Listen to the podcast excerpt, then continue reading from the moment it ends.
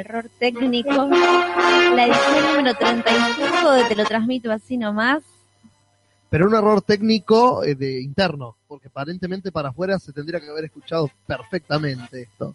Ah, sí. Aparentemente. Yo pensé que se había escuchado la música arrancada, por ejemplo. No, fue perfecto. Bueno, es todo problema mío entonces. Es todo problema nuestro. Eh, ¿Cómo estás, Casper? Bien, acá este, comenzando esta semana con cinismo y con mucha ganas de escuchar todo lo que tienen que contarme ustedes, que los quiero tanto. ¿Cómo estás, Jorge Pinarello?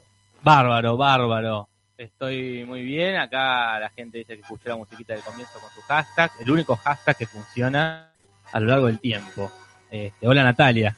Hola Jorge, y la gente dice, la gente comenta en un chat que tenemos al costado de la ventana de la transmisión, para aquellos que lo escuchan en vivo pueden comentarnos y tener un pequeño feedback con lo que sucede esta noche, siendo 24 de noviembre a las 22 horas. Pop Cross dice, hola muchachada de bajo presupuesto. Casper, dame un pibe, dice Pop Cross. Otro, otro hashtag.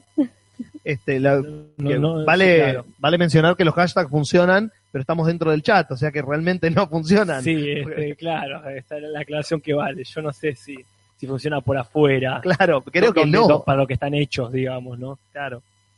Antes de que nos olvidemos, porque nos vamos a olvidar, tratemos de no olvidarnos, hoy cerramos el, el gran concurso de, de los juegos, de los juegos no, de los dibujos. La gente nos ha dibujado, eh, prometimos un ganador, prometimos un premio y preseleccionamos eh, tres, tres dibujos, ¿verdad, Juli?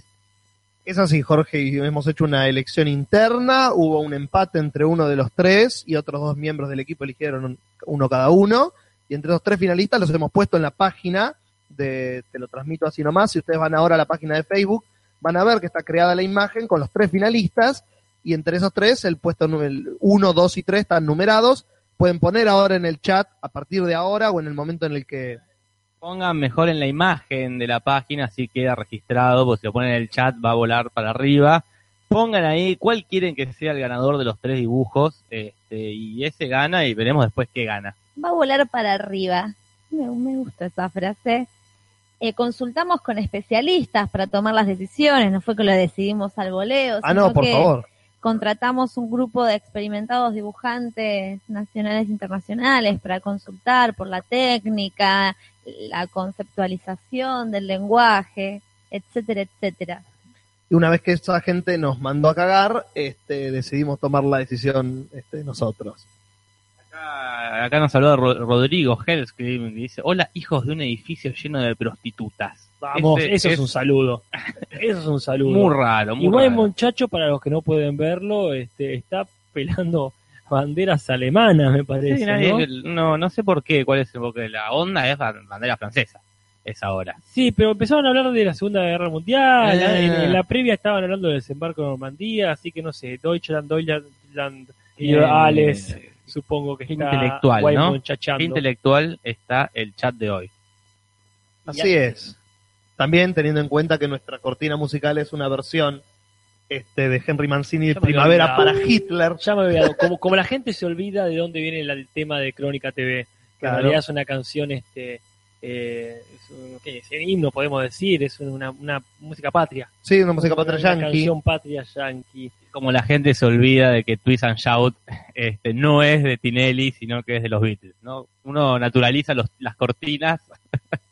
Acá Walter Blanco Chica quiere decir, eh, nos pregunta en cuál de las dos páginas hay que comentar. Te lo transmito así nomás. En la fanpage está la fotito ahí con los cuatro, con los tres dibujitos y una explicación este, muy, muy simple que es vota acá, acá ya la gente está votando.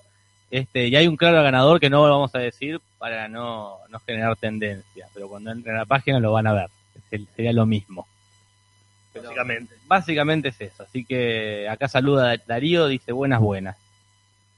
Buenas, buenas, Darío. Hoy estuve, a ver si lo conocen, ya que empiezo contando boludeces, pero no sé si conocen a Darío Z, el apellido extrambótico del canal Encuentro, el filósofo, estuvo acá en La Plata y estuvimos filmando una especie de, de Power Rangers negros, estuve en la piel de uno ¿What? Lo levanté por los aires a este filósofo junto con un grupo de actores platenses y lo paseamos bajo el rayo del sol a Darío Zeta, filósofo del canal Encuentro, por si alguien lo conoce, estuvo en La Plata, estuvo en Plaza Moreno y en la Facultad de Periodismo. Típica experiencia de un martes a la tarde. Típica. No sé si alguien lo escucha a Darío, parece que está haciendo furor últimamente. Sí, es como el nuevo sabor del, del año. Todos están eh, hablando de este filósofo como el- la nueva venida de, de Jesucristo. O sea, la despedida también. Quizás. Del canal Encuentro, de Darío. Y de, de, y de todo, y de la tanta- cultura. Acá vamos a hacer como el día de las elecciones que los canales iban mostrando, ah, votó Tinelli, ah, votó, votó Mirta, bueno, ya votó Darío, ya votó eh, Rocío Carrizo, es decir, que ya son varios, lo votó Buen Monchacho, están varios votando este, en este, nuestras propias elecciones, ¿no? Acá Caballito de Fuego no puede creer que está en el top 3. Está, está en el, en Sí. el podio, este, hay, hay ya hay como, ¿cómo sería? Hay como un, hay tendencia, gracias Juli, hacia un ganador, pero todavía hasta las 12 hay tiempo para, para votar, para decirle a, a sus amigos, votame, votame, que capaz que gano algo, este, que todavía no sabemos qué, pero lo vamos a saber. Agus Bril dice, ¿se pueden votar dos? Yo creo que se anularía uno con otro. Sí, se van a una. Puedes decirle o entrar desde otro Facebook y votar de nuevo, nunca nos vamos a enterar porque no nos vamos Ya. a tomar la molestia de, revisar ese Facebook. pero no se puede votar eh, un solo usuario, solo puede votar a un solo dibujo. Muy claro esa explicación, Jorge. Un usuario, un dibujo. Ahí está. El que Es puso hashtag. usuarios recibirá usuarios y el que puso dibujos recibirá dibujos. Ya estábamos viendo, preguntándonos si vamos a hablar o no de las elecciones del domingo, que no, no sabemos qué hacer. Este, y yo creo que hay una, una dualidad ahí, porque este, nosotros no somos especialistas como para hablar del tema con, con fundamento, porque hablamos todo así nomás, pero la verdad es que todo el mundo está hablando así nomás del tema. Claro. Entonces sería como hacer lo mismo que hacen todos los demás. Y de alguna manera los que estaban presentándose para las elecciones no eran Por expertos en lo que estaban hablando. Claro, así que... la verdad que este, podemos hacer, esta vez lo que nos caracteriza es lo que ya hace todo el mundo. Así que es muy raro.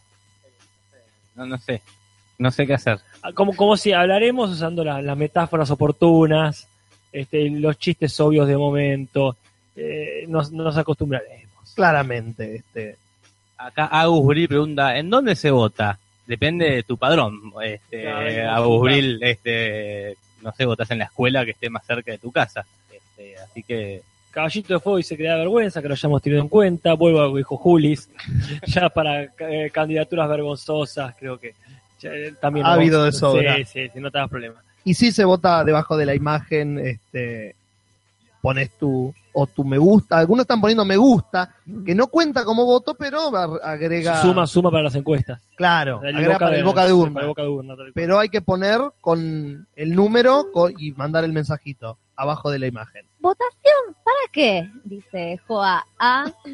Me, arru- me arruga la ropa. No, Hablando de esto es una democracia, no sé quién dijo, eso es una democracia. estamos votando los dibujos que mandaron nuestros oyentes. Los- Te preguntaba para qué votar, si se puede elegir. No, no, porque dedo. después seguí leyendo y en realidad habla de que este, quiere interiorizarte, interiorizarse sobre lo que está pasando. Eh, bueno, estamos votando entonces los dibujos que hicieron nuestros oyentes sobre nosotros mismos, porque nuestro ego nos lo permite. Acá ya tenemos uno de los primeros chistes sobre elecciones que saben cuánto calza Michetti. Dice Ángel, rodado 28. Muy bueno. Ahí ya empezamos a mofarnos de... Eh, El Barto dice, con Michetti como vice, el país va a andar sobre ruedas. Genial. Buenísimo, qué bueno. La pusieron a propósito seguramente a, la paralítica para que los chistes vayan para allá. Es para, para rebotar los chistes de Macri, como que se hagan menos chistes sobre él.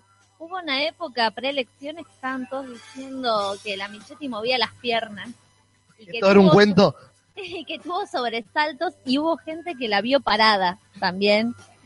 Que, bueno, y ahí me dijeron, o sea, sí, seguimos con la información sin chequear, que en realidad no es que no puede caminar, sino que tiene una enfermedad que no le permite estar mucho tiempo parada.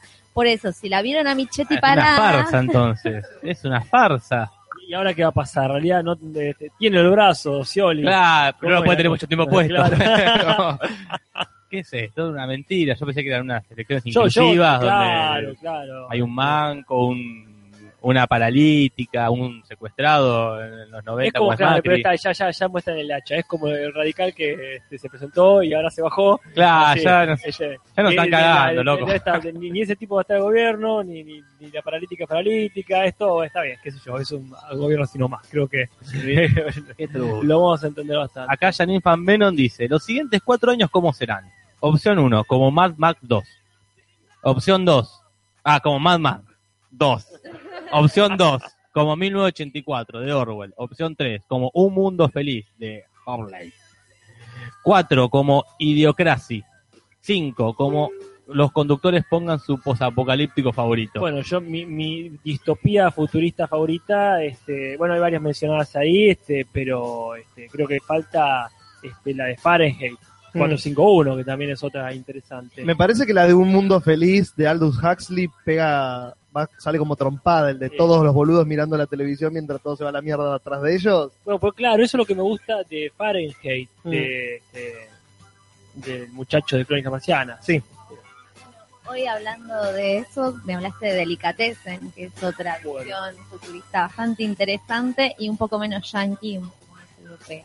Claro. Claro, bueno, sí, la versión europea ahí tenés este, el Olindo de 1984, este, incluso en la versión fílmica de Brasil, que tenés este, ahí una linda versión este, para analizar, pero eh, más capitalista, digamos, ¿no? Claro. Eh, ya, no, me, me- me gusta la de la de Fahrenheit, la idea de esta cuestión de que mezcla este, un poco la estupidez de, de las pantallas gigantes en la casa, este, con esto de, pero por otro lado te quemamos los libros bastante, bastante Claro. heavy. Qué buena onda, eh. También sería lindo hashtag cuál es tu distopía favorita. Dado que pueden ser reales ahora. Bueno, hay una obra de teatro platense, Tricafopte, para los de La Plata, que Ah, también mirá. es una interesante edición. De la distopía. Apocalíptica. Pero bueno, yo creo que, que son las, no creo, son las 22 y 13 minutos. Ah, Creo que es hora de, de empezar. No, no sé qué opinan, qué, qué- qué dejan de opinar, no, no sé, no sé, no sé nada. Yo digo que sí, que ya sería hora de empezar con un poco con las noticias que, que te van a cambiar la vida, ¿no? Bien, ¿quién empieza? ¿Empiezo? Dale. Bien. Bueno, tengo una que en realidad la teníamos todos, entonces la voy a decir así y la voy a... Ay, ¿de qué se ríen? Disculpa, de repente Nati, se están pero riendo todos. los chistes siguen y cada vez son mejores.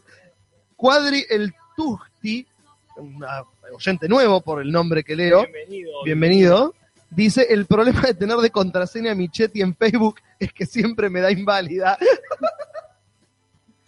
Podemos dar un premio al, al mejor chiste sobre paralíticos.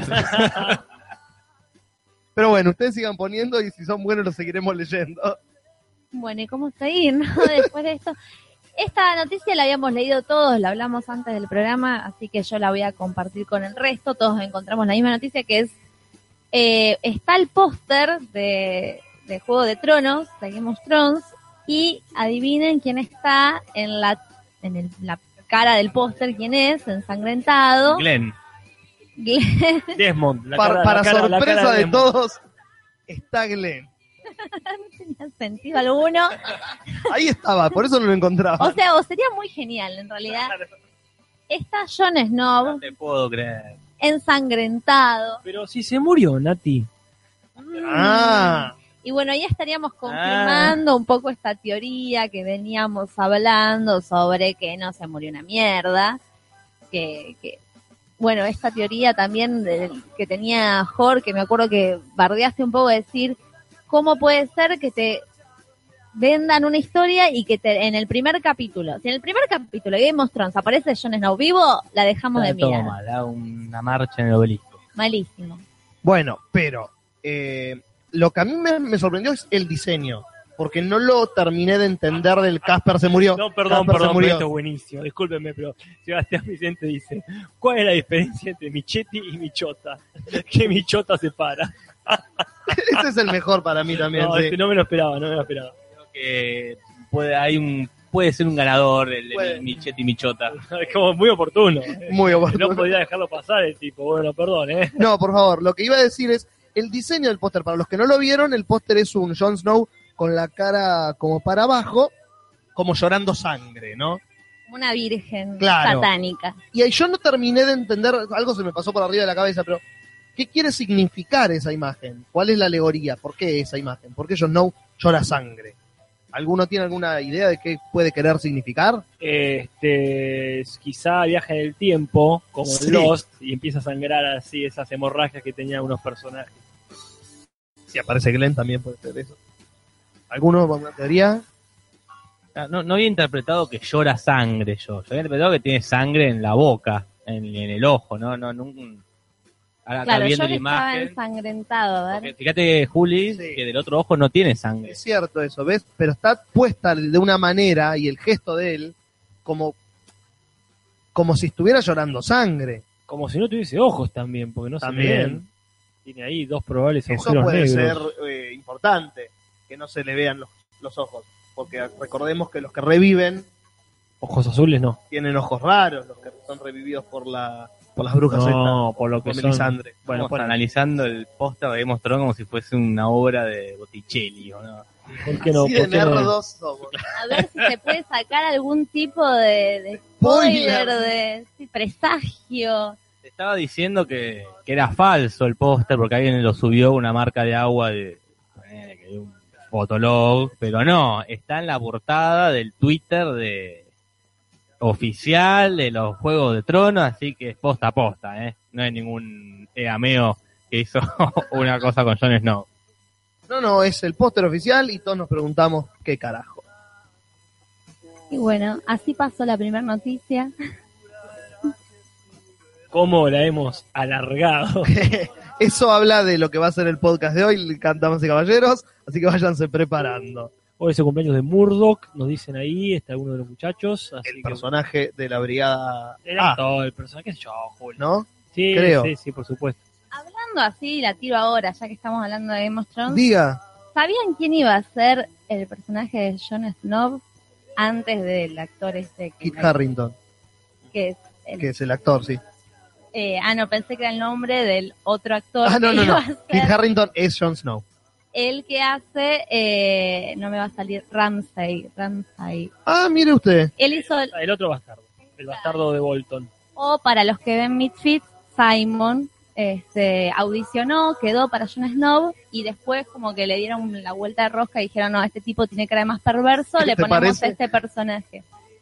Y Eh, todos, todo cierra, porque la verdad es perfecto en el papel el tipo. Bien, perfecto. ¿Quién sigue? Juli, sigue Juli. Sigo yo entonces. Este, recientemente se reveló en una entrevista que hizo el señor Mark Hamill un poco más de información sobre el rol que va a tener Luke Skywalker en las películas de Star Wars. Como veníamos mencionando las semanas pasadas, no se sabía un carajo. No había aparecido en el póster, no había aparecido en el trailer, empezaron a flashear la gente en internet de que podía ser el malo en realidad. Aparentemente tiró un tweet de que estaba filmando, él está participando en la serie Flash, está siendo uno de los malos de la serie Flash, y se había afeitado eh, después de filmar episodio 7. Y puso un tweet que eh, terminó de filmar justo para dejarse crecer la barra para episodio 8, confirmando su participación en la próxima. Y no, no recuerdo bien si fue el director o uno de los actores de la película que dijo que el rol de Luke en la 7 va a ser más de eh, un motor en la película, no tanto de él como actor, sino que va a ser la búsqueda de dónde está Luke Skywalker. Va a ser de Luke Skywalker.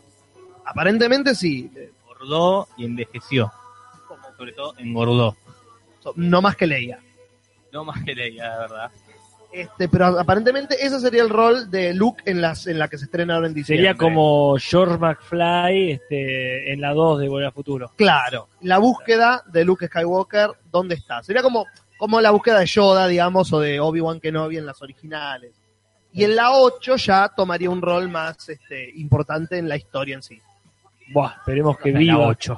En el 2017 o 18 por lo menos. Falta mucho, ¿cómo sabe eso? Porque tendrá el guion. Esta capaz ni se hace, lo, lo cagaron. Le prometieron algo que va a faltar Lo mucho. están. Juli, lo están bicicleteando. Sí, después no, al final mejor en la 9. Porque así. este, la Hacemos otras va- tres donde se hace protagonista de Sí, vuelta no te vos. preocupes. Sí, Juli. Juli, así entramos todos. Es cierto eso. Pero bueno, así que un poco más de información Pero se va a estar Mark Hamill, preguntan acá by Core Fan. Va a estar Mark Hamill, eh, ya se dejó la barba para las 7, se la afeitó para otras causa cosas. gracia, ella- eh, ahí se te demuestra que está todo que está todo este, bicicleteado. Que, que tienen una franquicia que mueve millones de dólares y el tipo se tiene que dejar la barba posta como hacemos nosotros pasar la hora de mierda nuestra acá en La Plata. El tipo se no pueden injertarle si quieren la barba, o sea, tiene que dejar. Pero él quiso dejársela. No, no, me parece bien, pero como Un actor de carácter. habla claro, sí, tal cual. Esa es la noticia. Acá Walter pregunta. eh, No, una pregunta, ordena. Dígame que vieron Sin Sajo parte 2. Eh, no, yo perdí mi tiempo viendo la parte 2 de, este, de Maze Runner y las dos cosas no me entran en la semana. Claro. Así que me vi la 2 de Corredor Laberinto y ahora este, le toca Sin Sajo parte 2, pero bueno, No, yo no he visto nada de esas películas. porque- porque no, ¿Por no no? para adolescentes. Eh, tiene que ver con eso, me parece. O no lo soy tampoco. Acá Pop Gross este, quiso hacer nuevamente el chiste de alguien de la película Tron, pero parece que se armó quilombo. Porque Caballito de Fuego dice, ese es mi chiste. Y Pobre dice, oye viejo, tú no lo sigas. Rodrigo quiere participar del chiste, ignorando que hay un problema más allá ahora del No, chiste. ese chiste está prohibido en este podcast. Es el, No, el chiste de la haciendo- discordia. Se está haciendo todos los, los programas y ahora parece que hay un problema de derecho.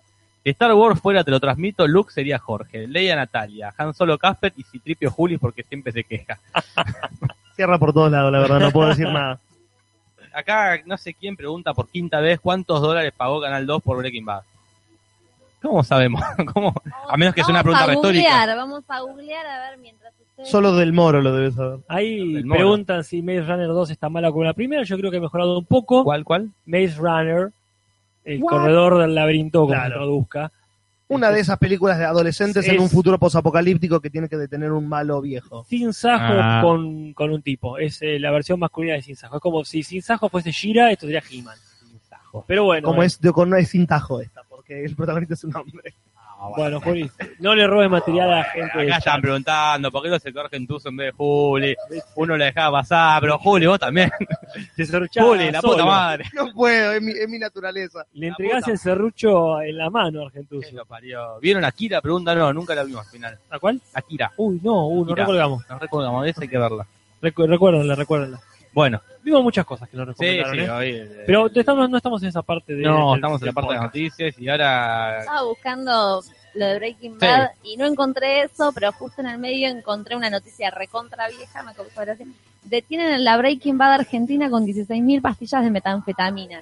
Una mina Ah, bueno. que traficaba metanfetamina y que la FIP la llamaba la Breaking Bad Argentina. ni siquiera la Walter White, la Breaking La Bad, bien Bad gaucho, boludo. Argentina. Argentina, bien argentina la noticia. Gauchos de mierda. la Breaking Bad. Qué hijo de puta. Bueno, la, la otra noticia que tengo yo es de este Carlito, Carlito Jean. Carlito Jean Ah, que mira. dijo, tengo El sida, hijo de Martín. el hijo de Martín, de Don, don Martín Jean. Martín Jean, Carlito Jean, que ahora tiene HIV, dice, voy a escribir mis memorias. Ajá. No lo dijo él, sino editoriales le ofrecieron mucha plata para que escriba un librito con este, las anécdotas más divertidas de Carlito Jean, que deben ser muy divertidas. Sí, claro, sí. Debe sí. ser un libro muy interesante. No sé si lo va a escribir él, si está capacitado. Si sabe escribir, ¿quieres decir? ¿Cómo funcionan los autos? Si les escribe uno, vos Casper que estudiaste esto en la facultad. No, no, no te iba a decir algo. No, yo iba a decir que muchas veces algunas personalidades hablan con un escritor y ese escritor se encarga de dibujar la vida de... Claro, pues. Yo lo voy a decir así. Hay una autobiografía de Diego Armando Maradona. ¿Pero la escribió el Diego? Y no, Porque, ¿Cómo? ahí está. Claramente no. En ningún estado estuvo lo suficientemente sobrio, cuando estuvo más sobrio, para haber escrito una autobiografía completa. Ah, pero, Sí. pero ¿cómo hace ese caso? No, no- no sería hubo un autobiografía. señor, un señor que lo escuchó. Pero acá le, le habla el Diego, por ejemplo, le Claro, habla. es, es el discurso de él, nada más que adaptado. Este, Es como una especie de escritor fantasma. No es que inventa todo, sino que se sienta con el tipo y adorna las historias para que sean más vendibles en un libro. Por ejemplo, acá, uno menos famoso, pero el director del otro, Ricardo Bartí, escribe su libro, pero no escribe él, sino que eh, Dubati, que es un crítico titular argentino, escribe el libro a través de sus ojos. Claro. Pero eso está aclarado en la biografía. claro, o sea, pero pareciera, vos cuando lo compras, compras el libro de tal, pero en realidad, en Es chiquitito... No compraste el libro que escribió Maradona, compraste el libro que le escribió Dalma. Quizá recuerden una, este, una de las cosas que hacía este Matthew McConaughey antes de hacer cosas muy buenas, que era el TV. Ah, En el TV, el película. hermano, que era el, el otro True. Detective, Woody. le decía, acá escribí un libro sobre mi hermano, y el chabón no lo había escrito y decía, ¿y qué, cómo contás tal cosa? Eh, está todo en el libro. Pero de contarnos en, en qué parte pasa tal otra, eh, está todo en el libro. Claro, pues el chabón había puesto su nombre y otro tipo lo había escribido. Bueno, cuestión que va a ser su, su ah, el Charlie Sheen o el padre o alguien va a escribir su, su autobiografía. Así que esa es la noticia que tengo. El que sigue, Bueno, yo voy a decir porque ya me lo saco encima porque tengo nada más que una, unas poquitas cosas. Todas relacionadas. Que son este, los estrenos de que se vienen. Eh, Quiero decir los que, de los que no hablamos todavía. Claro. Yo no lo sabía, pero me enteré que va a haber una versión fílmica de Assassin's Creed, es decir, de este videojuego, ¿no? Que todos conocemos porque tenemos algún amigo que lo juega, que, que tiene la Play 24, supongo. Pero este, esa no es la noticia más importante. Este, ¿Cuál que es? se cumplen 50 años de Star Trek y para no quedar opacada por el mega éxito que se viene de, Star Wars, porque va a quedar segundadísima, Sí, sí. entonces van a sacar una película nueva, Star Trek Beyond, o sea, más allá Claro. de la cúpula del trueno. Para no quedar más eh, eclipsado por sí mismo, digamos. Porque J.J. Abrams está haciendo las dos. Ah, Está haciendo Star. Trek y está haciendo Star Wars, el enfermito. quiere- ese quiere quedar bien con Dios y con el diablo. Y hablando de Star Wars, se va a que- llenar de guita JJ. yendo- Un poquitito. este Porque chabón- con los no lo hizo ya. No, no, más vale, pero está llenar de más plata. Sí. Y para terminar con esta concatenación de noticias, eh, a quienes vayamos a ver Star Wars al cine, vayamos temprano, no nos perdamos las colas de las películas, porque nos dicen que Apocalipsis, la nueva película de X-Men, va a sacar la cola de la película, eh, o sea, tráiler eh, para, para cine, ahí este, en las funciones de Star Wars. No sé si esto se aplica a la Argentina, mucho menos a la Ciudad de La Plata, pero estemos atentos, no digan, ah, llega un poquito tarde total la cola de las películas. Muy bien. Nati, Eh, tengo una, un estreno, pero para el año que viene, que es Transpoiting 2. No sé si sabían que hace muchos años, hace ponerle que 10 años, estaban intentando hacer la secuela. Resulta que escriben el guion y les parece una mierda, dicen no, no pueden, los actores mucho miedo, o sea, me pareció copado de que todos como muy realistas, o sea, uno cuando hace una secuela de una película que está muy buena, por lo general no la puede superar. claro. Esperaron 20 años, porque la película Transpoiting Perdón, Nati, pero te interrumpo con un nuevo chiste. Ahora chiste sobre SIDA. Parecidos entre Charlie Sheen y un protón. Los dos son positivos. Seguimos. es muy feo Sí. porque es como eh, 20 años después imagínate este eh, sería Boyle no me salía esperan para escribir un nuevo guion o sea durante 20 años lo escribe y parece que es impecable el guion y que lo consultaron con varios por ejemplo se va a basar en porno que es una novela lo consultaron con el guion el escritor de esta novela es el los- mismo autor de Transpotting, de la novela Transpotting. Claro, on- que está, en realidad creo que la 1 está basada en porno y consultan con el escritor de la novela Ajá. sobre este nuevo guion, consultan con los actores y todos dicen que es impecable el guion. Así que después de 20 años, suponemos, va a seguir la historia, o sea, no es que cambie, es como seguiría la vida de los yonkis estos 20 años después. Ahora, si hay una película que vos me decís que no va a tener una secuela en tu vida, yo te digo Transpotting, porque es como. Titanic. Claro, bueno. Son la- la- las dos películas que no te esperas una secuela. Pero bueno, si estuvieron 20 años trabajando en una secuela, yo creo que puede romper la ley de la secuela. Si mantiene el director, los actores, pareciera ir por buen camino. Y parece que todos coinciden que es espectacular este guion. Esperemos entonces. Bueno. Bien. Este parece, en otras noticias cinematográficas, que Robert Rodríguez, director del Mariachi, La Bala del Pistolero, el Mini Espías, se juntó con... Un puto, nombraste las peores de Robert Rodríguez. Porque no me gusta Robert Rodríguez. Director de SimCity, de Crepúsculo el Amanecer, de Machete. Más vergas que tiene. Porque no me gusta Robert Rodríguez, por eso. Entonces lo trato de dejar mal parado. Planet Terror. Por eso, justamente. Este, bueno, parece que este muchacho se juntó con John Malkovich, el actor de, por ejemplo, quiere ser John Malkovich, Ah. y filmaron una película. Hasta ahí todo normal, ¿no? El problema es la fecha de estreno de la película. En 2010. Es un gran problema. Cerca, pero para el otro lado. La película se estrenaría en el 2115. ¿Por qué, Juli? Porque Gracias. Juli. Parece que la película está hecha eh, en comunión con un brandy que se llama Luis XVI, que es Brandy, un- el brandy, la bebida. la bebida, Ah, sí. claro, eh, que es un brandy que aparentemente se mantiene en este, añe- se añeja por 100 años antes de ponerlo a la venta. Entonces decidieron, como promoción, porque ese año se, se largaría el nuevo, hacer una película que se estrenaría ahí.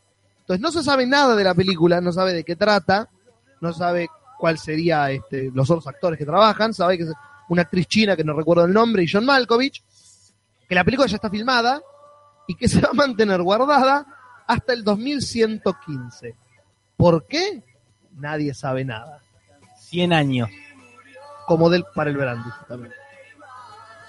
Está eh, grabada en un material que no, no se va a arruinar en 100 años. No, no, no, es así. Este, mandaron una carta, este, mandaron una carta al correo con un sobre y diciendo específicamente que se abra en tal año, en tal lugar, Claro.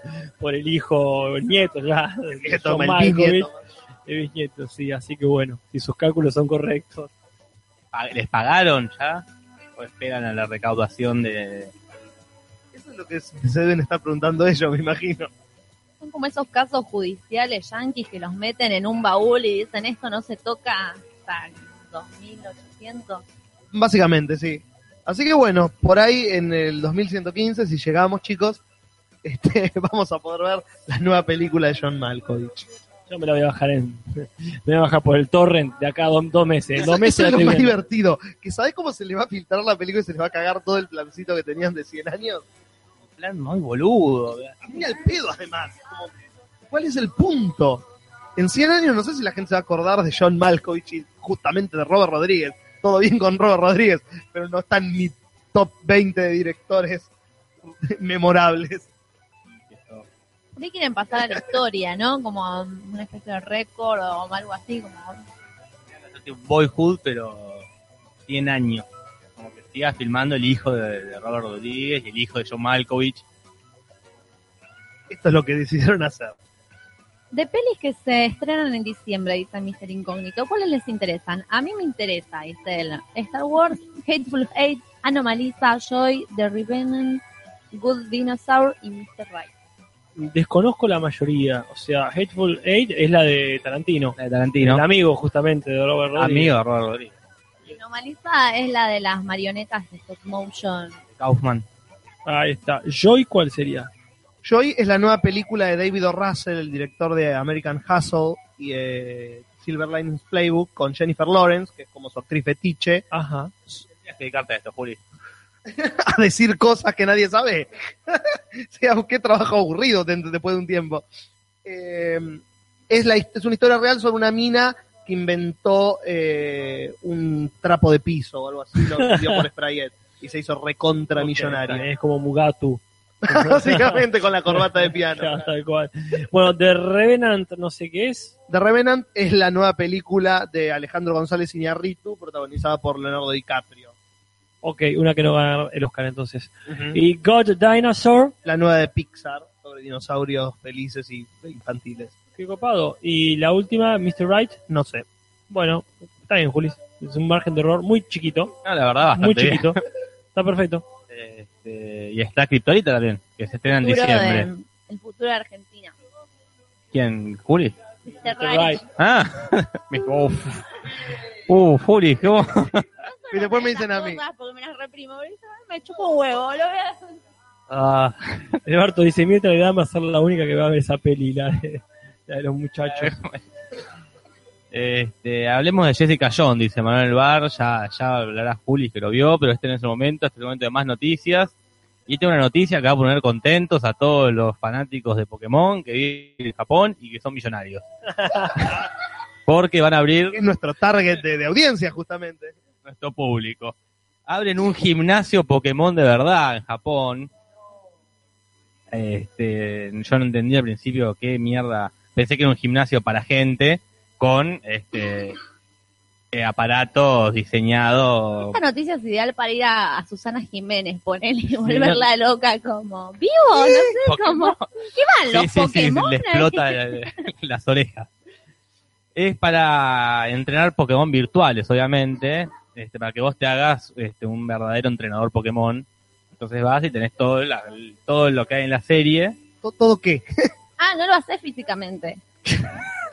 Y dado que no hay Pokémon reales, sería difícil. No, me Esto- imaginé, yo que estoy innovando en técnicas de entrenamiento corporal, me imaginé que podría llegar a ¿Qué fanático de Pokémon va al gimnasio? O sea, no, Ah, son nerds, no van al gimnasio.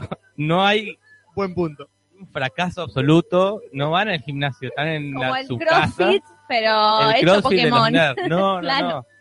Son con pantallas y tipo jueguitos, pero pero para entrenar, para que por si algún día hay Pokémon, hay gente que ya va a estar lista para entrenarlo. Así que tranqui. Acá dice Mr. White será la película de eh, Phoenix Wright. No sé sigo es sigo que ignorancia. No he salido de las tinieblas oscurantistas de mi ignorancia. Yo tampoco. Pero bueno, está bien, la veremos, la veremos. No sé si en el cine, no creo. No la bajaremos de torrent. Ah, exactamente. Bueno, ¿quién continúa? Yo tengo una, pero no sé si la decimos juntos, porque vos también tenías la misma No, no, noticia, la podemos ir y, y- charlando. ya la vamos charlando. Eh, Dylan, de Modern Family, no sé si lo ubican, no es un protagónico muy... sea, no, aparece eventualmente. para, para los que no lo ubican, y pero más o menos ven Modern Family, es el novio de Hailey, la, la hija adolescente mayor, digamos. Bueno, parece que el actor que se llama Reid Edwin tiene una enfermedad que hoy estuve buscándola que se llama trastorno dismórfico corporal, que es una persona que es adicta o en realidad tiene tantas, tantos complejos con su cuerpo que se vuelven adictos a las cirugías plásticas. Exactamente, es una enfermedad de ricos, ¿verdad? Porque no cualquiera tiene la posibilidad de hacer tanta cirugía y ¿cuál fue, Natalia, la última ocurrencia de Dylan? Te morís. Me caigo de orto, nos caemos todos de culo, en el chat todos de culo. Brad Pitt, parece que se había obsesionado con ser Brad Pitt y se quiso operar y lo que contaba él es que cada operación le genera un trastorno mayor. Yo me pensaba en Raquel Mancini, ¿eh? Raquel Manchini. como en ese estereotipo noventoso argentino de mujer que se opera y opera y opera y cada vez que te arruinas más la cara, bueno, parece que el pibito Sí, es eso, es, es el mismo trastorno. este, que bueno, que está deprimido también, o sea, y dice, como que él reconoce que está enfermo y, y que es terrible lo que le pasa, que no puede estar nunca bien consigo mismo y que se está arruinando su cuerpo. Perfecto, pobre. Bueno, sí, feliz. No, no es No, feliz. ese es el tema, que no. No, no, dice- galopante. Sí, Así, palabra, El depresivo pobre se corta, el depresivo rico se hace cirugías estéticas, pero es la misma dismorfia. Te acá terminan cortando. Te cortas vos, te corta un médico. una frase literal así de él, dice, es un hobby horrible que te consume hasta dejarte sin alegría. Ojalá pudiera volver atrás. Bueno, acá ahí nombran a Ricardo Ford también, ¿no? Como otro tipo que se operó hasta lo que no tenía. Polino. Polino. Mucha gente, ¿eh? Más de lo de acá, no sé. Liberace. Este, Menciona la, la pelotuda esa de Vicky Cipolitakis también. Michael Jackson. ¿cómo, ¿Cómo se llama el, el argentino este que se hizo la, que se puso pectorales y le quedaron como tetas? Eh, No tengo ni idea, por suerte. hay un periodista, ¿eh? ¿no? ¿Cómo se llama? Bueno, que- Jacobson. Bueno, Manzano, no sé si recuerdan que Ah, Manzano, Manzano, en los el 90 se culo. operó el culo. Es verdad, un pionero, un pionero. un Un pionero de la cirugía estética visionario. hablando hablando de culo. el, Eh, el otro día estaba viendo las, eh, las siliconas para el culo. ¿Hay siliconas para el culo? Sí, Eso es lo que se puso Manzano, pero en su versión original. pero, eh, pero postizas, digamos, de, de plástico. Que son, vienen para ponerlas al- en el calzoncillo. Ah, mirá qué bueno. Vos disponibles y sacables. Ah, por afuera viene. Claro, así como los corpiños vienen El armados. relleno, eh, disculpa. Claro, así como los corpiños vienen armados con relleno, hay calzoncillos, en realidad hay unos apliques para los calzoncillos Puya para, para el culo. para el culo. Es como muy... Igual uno se acostumbra a los corpiños con relleno, capaz que algún día nos acostumbraremos a el culo con relleno. Acá dice Cherasni es el que, el que se puso las tetas, se quiso poner pectorales. Todos lo ponen, parece que todos sabían. Qué loco que sepamos esto. Me llama la atención que como personas sepamos esto. Que Cherasni es el que se... Es una, una frase que no, no tiene muchos ejemplos. ¿Cuál es el periodista que se puso teta? Y inmediatamente Cherán. Culo me quisiera sacar, la verdad, por cross. Acá dice... Porque me dice, Nati se quiere poner más culo. La verdad que si pudiera sacarme, Si me pudiera sacaría sacar- unas rebanadas. con una máquina de cortar fiambre te cortarías la nalga. Acá dice Joaquín González que llegó tarde para ver fracasar el hashtag. Fracasó. Sí, sí, hay que llegar, hay que llegar, hay que llegar muy temprano para ver eso, porque sí. No lo hubo este, este podcast. Ah, mira, No, no lo hay hasta ahora. Ángel Gabriel Pietro Simone nos dice, apareció Giro en Héroes Reborn. ¿Qué me cuentan? Eh, No, no no te me puedo importa. creer. la que- Que no sé, vos Carlos, si lo estuviste viendo. No, yo vi hasta el quinto capítulo No, bastante. y dije, basta, basta, estoy cansado de que me mientan, como le mienten a Mark Hamill este, en la nueva de Star Wars. Pero bueno, Maleo, ¿hizo algo? ¿Qué hizo? Contanos. que cuente. Y yo les cuento lo último que tengo.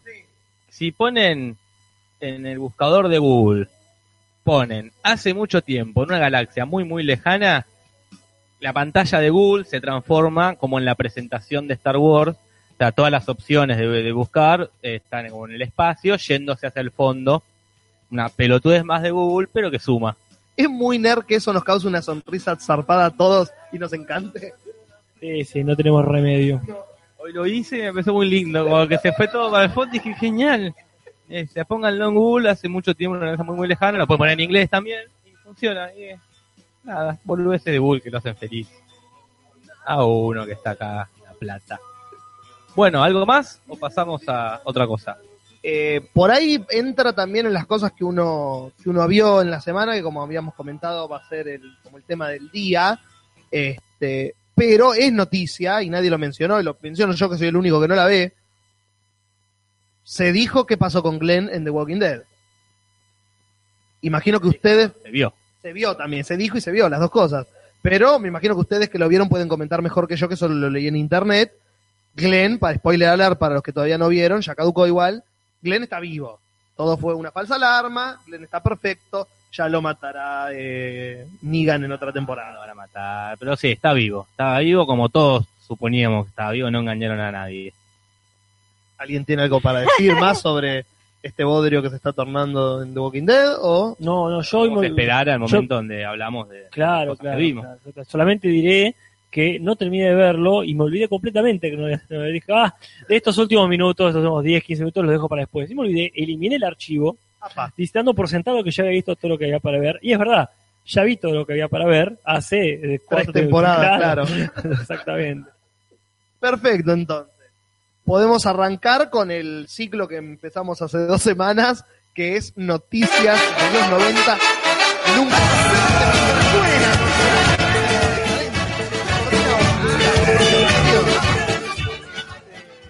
Nunca más presente que después de estas elecciones, noticias de los 90. Vamos a arrancar, como arranco siempre yo, con noticias de, históricas, digamos, políticas y sociales.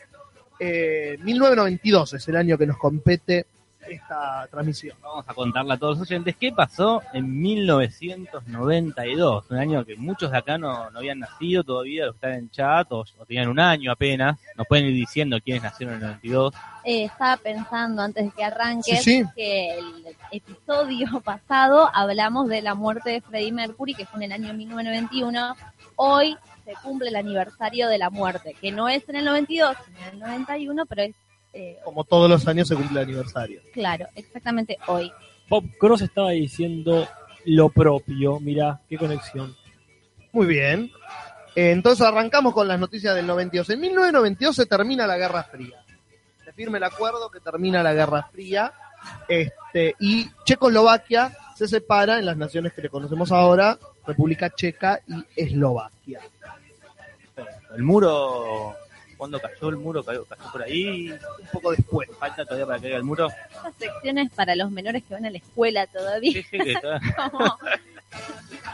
Este, dice, "Bueno, muchacho, vuelve, perdona nuestros pecados. Dice, ojalá, ojalá vuelva a borrar el portal.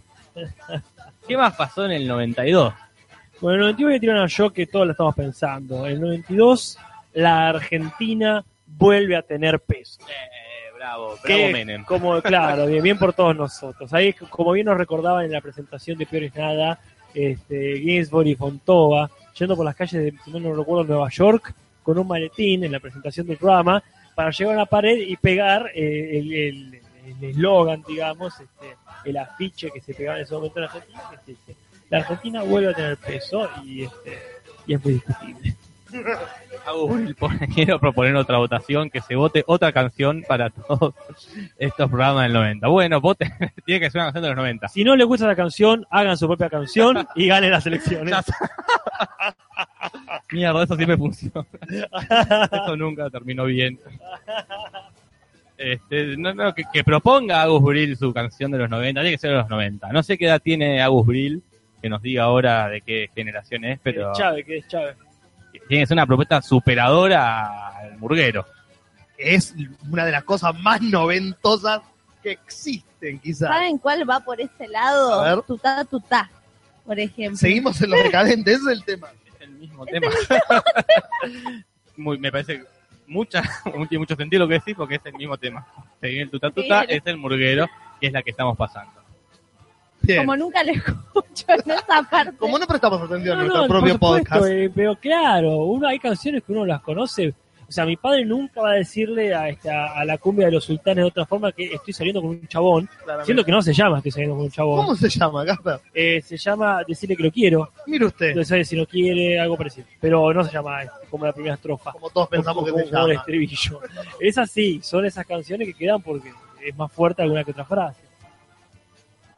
Seguimos Bien. con las noticias del, no- del 1992. Por el lado tecnológico, la primera Atari se crea en el 92. Una consola ¿Mm? que el otro día estuvimos hablando justo del 91 por una que no supiste, Gastón, cuál era la que vos querías decir. ¿O sería la Family? Era la Family nomás. Commodore, porque el otro día me acordé de ese nombre. No, pues la Commodore era una computadora. Como, Disculpame, disculpame, disculpame. disculpadísimo. Era la Family nomás, había tenido uno de esos pedos mentales que se te cruzan. Este, era la familia a que me refería. Eh, Acá como alguien comenta, este, dice en el 92 nace Miley Cyrus. Y es verdad, nace, tengo la fecha, el 23 de noviembre. ¿Y por qué nace Miley Cyrus? Porque Se le el, ocurren un par de... Por cesárea, que Porque cogieron los padres, supongo. no, porque el 22 de julio nació Selena Gómez. Entonces, Ah. que es su competencia directa. El huevo, la- el- no sé, del huevo donde salen las cantantes pop. Salió también, tiempo después, salieron Miley Cyrus, así que fue un gran año para el pop este, del- de, esta, de esta era, ¿no? No fue noticia esto en realidad, porque nadie sabía que, que iban a hacer. quizás fue noticia porque Billy Ray Cyrus, el padre, es un cantante famoso ya. Entonces por ahí fue noticia el nacimiento de ella. Ah, Mira, no sabía que era famoso el padre de Miley. No tan famoso, es famoso ya. Esos esos cantantes que son famosos en, en Estados Unidos solamente. Como el ¿Cómo se llama el de los caballeros de la quema acá?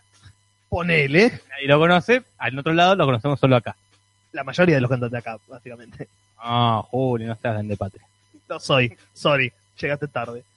Eh, bueno, seguimos con las noticias, seguimos un poco con las noticias políticas. 1992, Clinton gana y asume la presidencia de los Estados Unidos. Y arrancan prácticamente los 90. Exactamente, Ahí arranca. acá, acá- acá ya habían empezado, acá ya habían empezado Sí, con un poquito el antes. 89, y ahí arranca cuando gana Bill Sexo y saxo y Clinton presidente y todo lo que vino después. Bermud con papas fritas y Good Show. Exactamente. También es el año en que los CDs empiezan a reemplazar oficialmente al cassette. La venta de, de cassette eh, colapsa completamente y todas las disquerías empiezan a traer CDs, eh, no solo en Estados Unidos, sino en el mundo. Gran día, un día No, no pensé que había sido tan tan temprano, yo tuve CD muchos años después, como creo que yo seguía con cassette en esa época, o no sé si todos acá en este país. Sí, es que todo en Argentina llegó con tres o cuatro años de, de delay, como Y como siempre. hasta el 2000 recién. Creo que en el 2000 recién empezaron los mini componentes. Los mini Los componentes. mini Cosa componentes. vieja. Y el Dixman. Claro, que todos salíamos con el Disman, cosa más incómoda del mundo, pero todos teníamos el Disman en el cinturón y los auriculares. Que se rompía de nada, aparte. Y porque era muy No. frágil para llevarlo en la calle. Que ahora un CD no se puede escuchar en movimiento. Faltaba, era, y aparte, no me acuerdo, iba con todos los CDs en la mochila por si quería cambiar en el micro. No, no, Dios bendiga al que inventó el MP3, pues ya no daba para más eso. El FIFA se inventó en el año 92. O sea, Salió el primer FIFA fue el FIFA 92. el jueguito, ¿no? Para los que, Sí. por No, las no, dudas, La asociación de fútbol. por las dudas, Sí, sí, creemos que. el primer También el Sonic 2 este, se estrena y se estrena el Mortal Kombat 1. Fue el, el año donde empezaron los Mortal Kombat. El, uno de los, si no el mejor juego de lucha. El, el mejor, El- el- no el uno de, el mejor, el 2 en realidad, el mejor. Entre sí el Tekken. No, no. No, el Tekken está bien como para, es como la Pepsi. Claro, cuando, cuando vas a alquilar y eh, Claro. no está el Mortal Kombat, no para está el Street no- Fighter, el Tekken. Y es el, mejor que Street el Fighter. Street Fighter es anterior, tiene ni- otro mérito. No me gusta ni el Street Fighter ni el Tekken, es Mortal Kombat y el 2. El 1 estaba muy bien para ser el 1, No, sí, sí, sí. pero el 2 es el 2. Y ya el 3, no, y el no. 3. No, Mortal Kombat. Trilogy es el otro juego de gráficos de 2D como tenían antes. Mortal Kombat Trilogy tenía todos los personajes. Ya el 4 la cagaron con el, No. la cagaron con el 3. No, no, Pero bueno, eso es todo lo relacionado con jueguitos.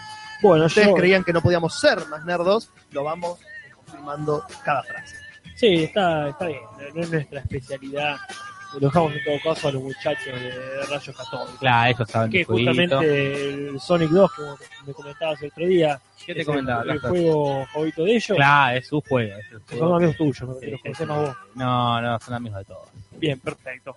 Bueno, yo tengo una noticia simpática también, no de videojuegos específicamente, pero en el 92, en octubre del 92, se inaugura Cartoon Network. Eh, que un es el año del lanzamiento de ese hermoso canal de dibujos animados. Es verdad, qué lindo canal que era antes que ahora me encantará.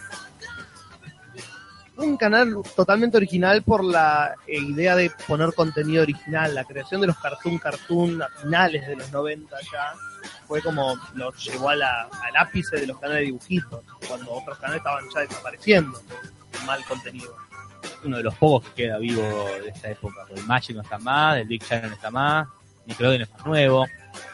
No, en- y tiene un, ¿cómo se llama el otro? La Cartoon Network, Boomerang, que es de la misma, de la misma gente. Son dibujitos viejos. Hanna, de Hanna Barbera, la señorita está Ana Barbera, la abuela. Hablando de programación infantil, Sí. en el 92 es el último capítulo en el que aparece Chapulín Colorado y el Chavo del Ocho con el que filman el último capítulo. ¿Qué? Lo- ¿En serio? Sí, En el 92 es el- no puede ser tan viejo y tan nuevo al mismo tiempo, como que En una entrevista, Chespirito dice que dejó de hacer el chavo porque ya para, para no llegar a la etapa donde daba vergüenza que un viejo sea. Pasó mucho antes del 92, que fue- se acordó tarde, bien por él, que dejó de hacerlo, pero en el 92. yo creo que que alguien igual vaya a México y le viste a Chabelo que sigue robando con el mismo chiste. Deben haber filmado en esa época, con en los últimos años, con menos eh, frecuencia y en el 92 fue, bueno, ar- arañamos hasta el 92, aparecemos y listo. Ya no estaban en los últimos, me acuerdo que ya no estaban en la vecindad, estaban en la fonda de, de Doña Florinda. Que ya quedaban pocos, quedaba él, Doña Florinda, el señor Barriga, ya no estaba la chilindrina, ya no estaba Mamá ya había muerto, qué cosa había Pero seguía estando la bruja del 71. No, ya creo que ya no estaba más. Ya no, no. No, no, que era él, Jaimito el cartero, Bueno, no sé si Girafales, ya quedaban cada vez menos, era como... Porque la bruja fue la segunda que murió después de Ramón Valdés. se Pero murió... la, la bruja resistió hasta la parte de, de, de- de la Honda. No, no se puede ser, ¿eh? No sé. Bueno, yo no pongo la juego por La, nada. la de la, la- la época de la fonda es la que menos vi, casi que no la vi. ¿Qué dejaron la vecindad? Bueno, se renovaron, ¿no? Con la de la fonda y Sí, la sí, está muy bien. Bien. Bueno, sí, se puso medio nostálgica la cosa. Acá Abril dice, lo estuve pensando mucho. Y el tema que elegiría para los 90 es Corazón Partido, Alejandro Sanz. Me moría con ese video. En los 90 Alejandro Sanz la rompía. Bueno, puede ser. Sí, no me había olvidado de, de- de esa parte de los 90. La parte romántica de los 90. Qué claro, pone. Eso Luis Miguel. Porque Luis Miguel sí. Yo tenía un póster de Luis Miguel en el placar. Lo dijo así, como Lo se lo sacó encima. Listo, ya está. Queda grabado. No voy más a la psicóloga. El martes que viene vamos con Corazón Partido. Porque No hay otra opción, sale ese, ¿eh? una propuesta superadora, vamos con Corazón Partido. Pero bueno, seguimos con, con los con los 90, 92 y hablando de música, en el 92 sale este disco que se está escuchando en este momento, voy a subir el volumen. ¿Qué tiene Juli? No, no logro reconocer. No logro reconocer. El Ah. motivo no hablo más. Sale quizás el mejor disco que haya, que haya visto este país. Sí, el más vendido, eso ya es indiscutible, matemáticamente comprobado. Es el disco más vendido del país y es uno de los mejores discos. No, no sé si de Fito Páez, pero sí de, de todo el rock nacional. Juli, contame vos qué tanto te gusta Fito Páez y por qué te gusta El amor después del amor. La frase, el mejor disco de Fito Páez, de por sí a mí me resulta un oxímoron gigante. Pero bueno, no, no hay un cantante que yo desprecie más que, que Fito Páez y la música que hace. ¿Por qué? Porque me parece barato y me parece un Charlie García del subdesarrollo, con la mitad del Mm. talento y la voz. Eh, un letrista pobre, con. Es alumno, fue de Charlie García. Y bien. Es como el- la relación Mozart y Beethoven. Me, se me- me da más Mozart y Salieri a mí. Mozart y Beethoven. Sócrates y Platón. Claro. Sí, comparaciones hermosas. Y Gohan. Gracias, Jorge. Frodo y cerca. Gandalf. Ahí está. Pero no. Para mí no llega ni a, no las, ni a los talones ni a más abajo, ni a la coronilla de, de Charlie García. No, no, no sé, eso sí es uno de los mejores discos y está muy bueno. Y acá Sebastián se ríe y no me importa. Y, y queda de fondo el disco que tengo en la computadora. Y ahora es más. Exactamente. Cuando tenga vos la computadora, Juli, y poner la música que quieras.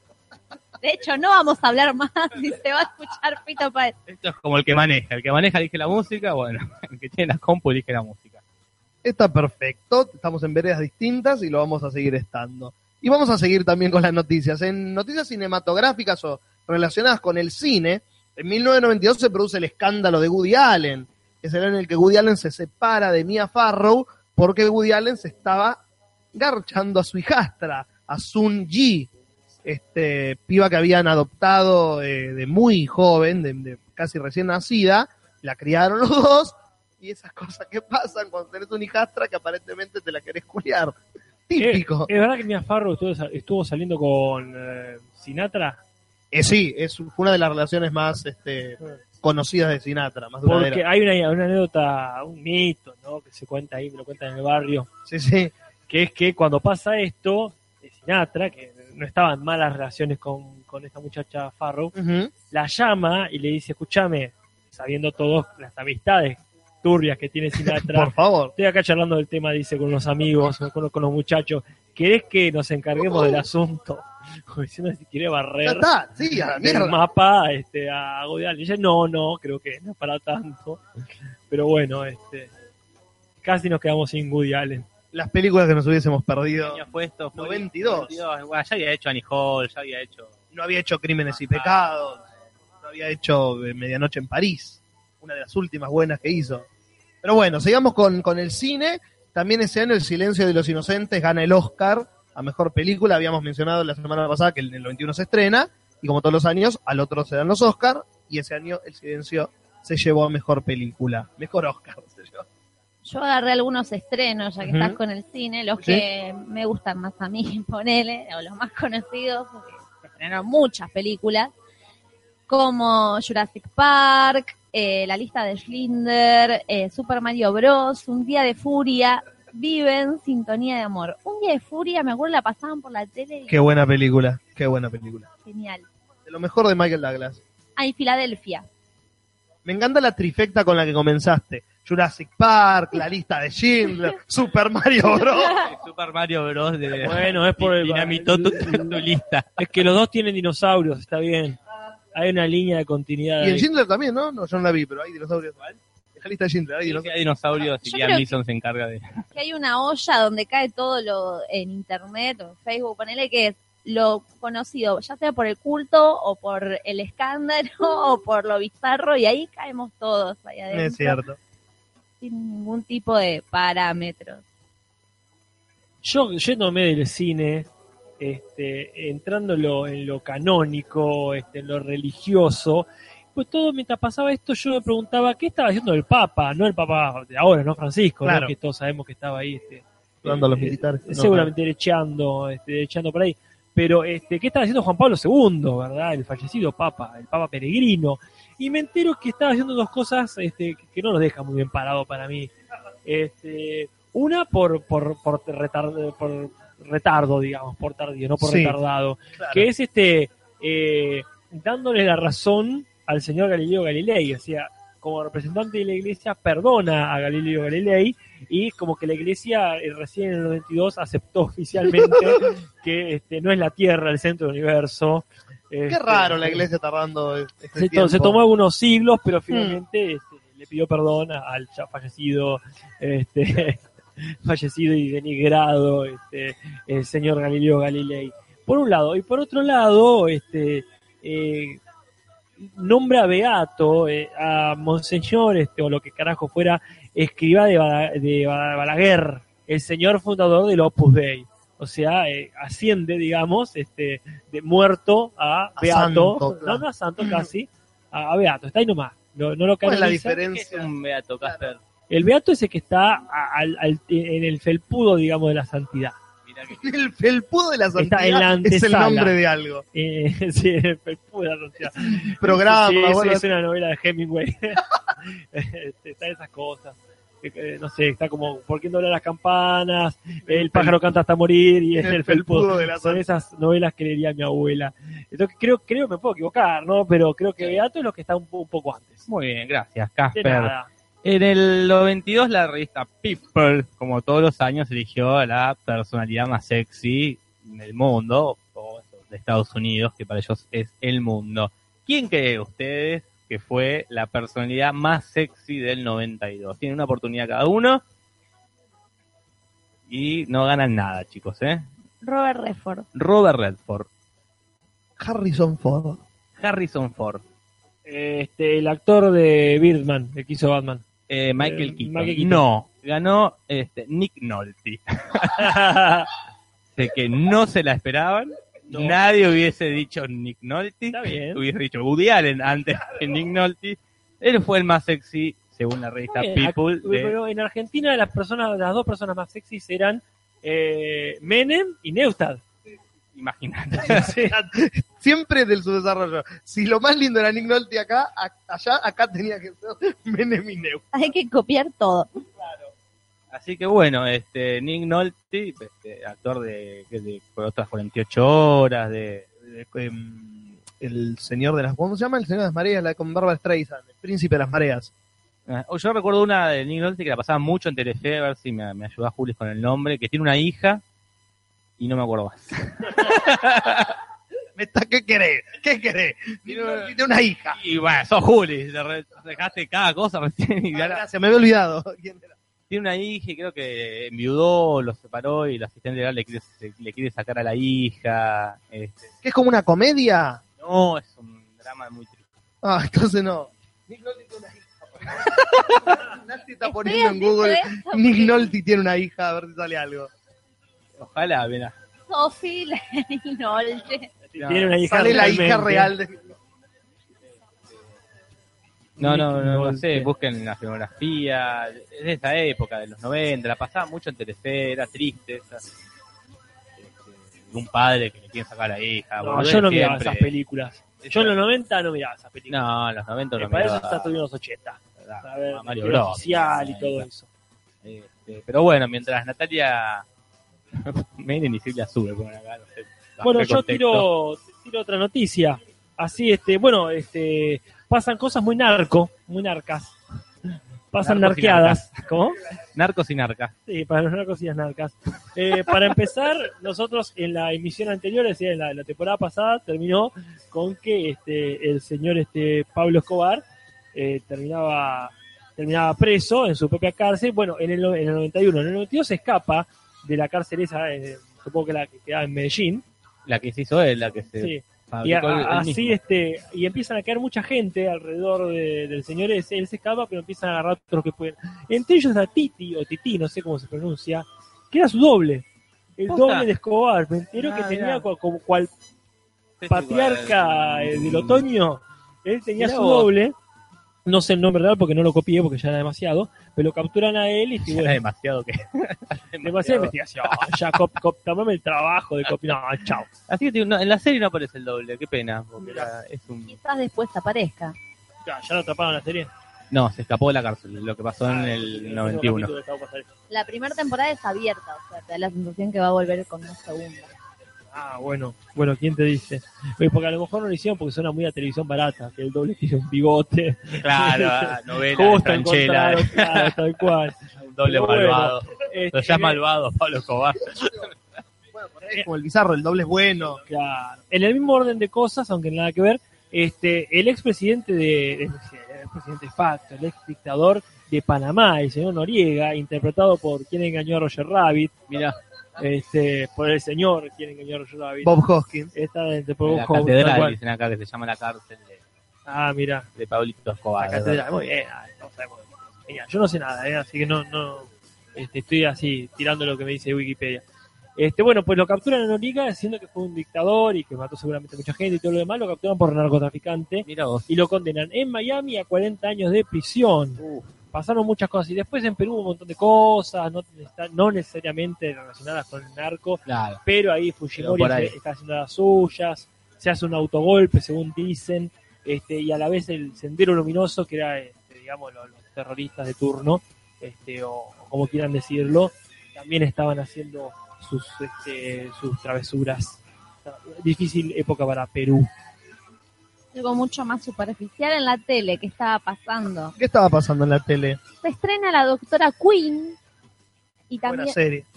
y también se estrena Walker Texas Rangers. La serie de, de Chuck. La serie del 13 al domingo a la tarde.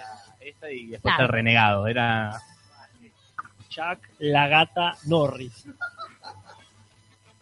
No digas eso que va a venir y te va a cagar a palos. Chuck Norris está en todas partes y puede Ah, hacer él lo que sabe, quiera. él sabe. Ya que estamos hablando de la tele, voy con Los Martín Fierro de 1992. Como todos los años hubo Martín Fierro. Esta vez lo condujeron Tete Custarot y Fernando Bravo. Así que le habrán puesto mucho dinamismo a la noche. Es casi el clásico, ¿no? Después Sí, de después- época. Eh, seguramente Fernando Bravo lloró, porque eso es lo que hacía. Este, así que más o menos lo, la telecomedia, mejor telecomedia fue Son de 10. La serie de García Satur y, y Flor Peña y ¿cómo se llamaba la, la, la clase de mujer de Satur? No me acuerdo de la Eh, pechocha nomás. Claro. Flor Peña. Eh, bueno, después ganó Mirta, se ganó todo. El mejor programa de almuerzos lo ganó Mirta. Mejor programa de almuerzo. Lo inventaron para que gane ella. Me ha arreglado eso. Mejor conductora llamada Mirta, lo ganó ella. Y el de oro fue para Mirta Legrand. Pues se llevó el de oro. Mejor actor ganó Gerardo Romano por El Oro y el Barro, que no sé bien qué carajo es, pero lo ganó Romano. Pero qué ironía la frase mejor actor y Gerardo Romano en el mismo renglón. Este, mejor actriz Alicia Bruso por Alta Comedia. Alta actriz. Alto todo. Y Osvaldo Guidi, el actor de parto por Celeste y por otra cosa más que no. Y mejor actor de comedia, Gasalla, por El Palacio de la Risa, que le gana a Franchella por Brigada Cola. Lo. Ay, a Acá Guille. tengo el nombre, Silvia Montanari. Silvia Montana. Lo googleé, no me acordaba, no me iba a acordar bien. Pero... Eso es todo lo que pasó en- importante en los Martín Fierro. Bien, como todos los años hay una canción que es la canción del año, y decimos esto porque es la canción que le dieron el Grammy, el peor premio del mundo, a mejor canción, y este año esta canción fue Unforgettable de Natalie Cole y Nat King Cole, inolvidable. En este momento está sonando. That's what you are. La noche suena. Unforgettable. propaganda de perfume, ¿no? También, Total. fuckingmente. Eh, y otra, y mi última noticia, que no tiene nada que ver con esto, es que en 1992 el señor Barreda se cansa y termina por asesinar a toda su familia mientras suenan porque era vos. Sí, ahí está, ahí tenés. ¿Qué es lo que estaban diciendo de Un Día de Furia? Claramente, ¿En qué año fue eso? en el 92. Ahí tenés, mira. Todo cierto. Tiró Barreda. Por ahí vio, vio a Michael Douglas en el cine y dijo que compre una recortada y a la mierda con todo. Y te dejo de recortar la parra. Claro. El año de Conchita. Bueno, también ese año donde empiezan a joder con el tema de capa de ozono, que Claro. es una cosa que se dejó de hablar, no se habla más de eso. O por lo menos no con la frecuencia que había en esa época. Yo recuerdo que era Pasó de moda, pasó de Pasó moda. el agujero de la capa de ozono. todo el mundo midiendo el agujero de la capa de ozono, ahí qué onda, y bueno. Y ahora no sé si se cerró, se agrandó demasiado, si ya no hay más capa no hay ozono. capa de ozono. No tengo ni idea, pero Qué loco, ¿cómo? ¿Cómo pasó de moda? No puede pasar de moda. No, eh, se cerró, eso fue lo que pasó. Primero le, ¿cerró? Mira, no sabía. le llamaban así, después, El gobierno. Bien por después hablaban del efecto invernadero, como que fue evolucionando. Ahora es el cambio climático, Claro, porque ya es como más visible. calentamiento global, ¿no? Bueno, sí, eso. Lo que pasa es que la capa de ozono no la había nadie, mucho menos el agujero que tenía. Claro. Así que esto del cambio climático, lo que pasó es que fue una evolución de la capa de ozono, que era una cosa que estaba pasando arriba y solamente estaba pasando arriba, al efecto invernadero, que era una cosa que estaba pasando en zona, ah, al calentamiento global, que es la evolución de la capa de ozono en realidad. Es como el acabose, es nos vamos a morir, chicos, despiértense. acabó, Dale, sí. nos vamos a morir, algún día nos vamos a morir. Pero bueno, Hablando de cuestiones atmosféricas, Dale, también Casper. es la noticia menos importante del mundo. Cayó un meteorito en Uganda y golpea la cabeza a un joven. Uh, qué leche, boludo. sí, no le pasó nada. Bueno, bien. Era, era, era- un fragmento que creo que pasa a través de un árbol, de un plátano, Menos mal, a- porque- atraviesa y le pega ahí. Algo ya, este no es el primer objeto este meteorítico que golpea a una persona, ya había habido uno en Yanquilandia. Alta anécdota. Sí, claro, me, pe- me pegó un meteorito en la cabeza. Genial. Cualquier reunión están hablando de cualquier cosa, sí, a mí me cayó un meteorito, chupala. Tomá. La- dos personas del mundo le pasó. Así que bueno, una, una vieja que le había golpeado en la cadera y no mucho más. Y ahí que vive en Uganda. Nada más. Bueno, hoy, algo del cólera, ¿no ibas a decir vos hoy? Porque hoy pensaban, las, así como están los, las catástrofes naturales, también están las enfermedades de moda y el cólera era muy de los 90. Es verdad, yo recuerdo una propaganda de prevención contra el cólera que me da mucho miedo, mucho miedo. No, no de los mosquitos Julis que me hace señal de mosquito con la mano, este, sino de unos que eran unos muñecos enormes, como unos rey momo, digamos, unos muñecos así este, de tela, mal hechos, pero feos. Y que era como las enfermedades que venían, uno era el cólera, otro era el sarampión, poner hepatitis. Y, la gente le tiraba con cosas y lo iba volteando los muñecos. Y a mí me causaba mucha impresión, más allá que eran obviamente muñecos. Pero bueno, el cólera fue como una, este, una, Una moda, una, Una de moda ¿Cómo fue la, la gripe porcina hace unos años y todo? Vienen y La- se van. Las propagandas de los 90 eran bastante aterradoras y Sí, oscuras. las de tránsito seguro también, esas eran muy feas esas. dramáticas. Que hoy la mencionábamos, la de me arruga la ropa. Eran feas, feas, te, te daba miedo. Todas tomamos. Y Paula también. Paula también. yo me acuerdo, creo que es de los 90 y creo que lo hemos hablado acá, esa propaganda, que no sé si era un perfume, del tipo que está como en un, en un loft, No, uy, que, eso es que terrible. se tira boludo. agua, es como, ¿qué Con una música La música de American Horror sí, Story. terrible, sí, sí, me acuerdo, me da miedo esa publicidad, me, me, nada, me, me- me genera muchas preguntas. Y para ir terminando, ¿no? Pues ya hay que hablar del tema, tengo una última noticia. Eh, en el 92 murió mucha gente, entre eso la, la familia de Barreda.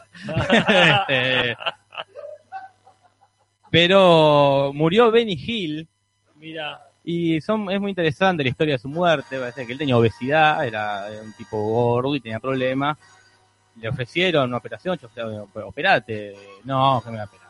Muere. en- en- y ¿Cómo, cómo? ¿no? Que lo querían operar y empezó a correr él para que no y le pusieron la música. lo perseguían. Le, pe- le pegó la pelada Al médico. y, y siguió. El tipo muere en su casa, lo encuentran cinco días después, el, ¿cómo se llama? El representante, no, no, no, lo encuentran en el sillón viendo tele, murió viendo tele.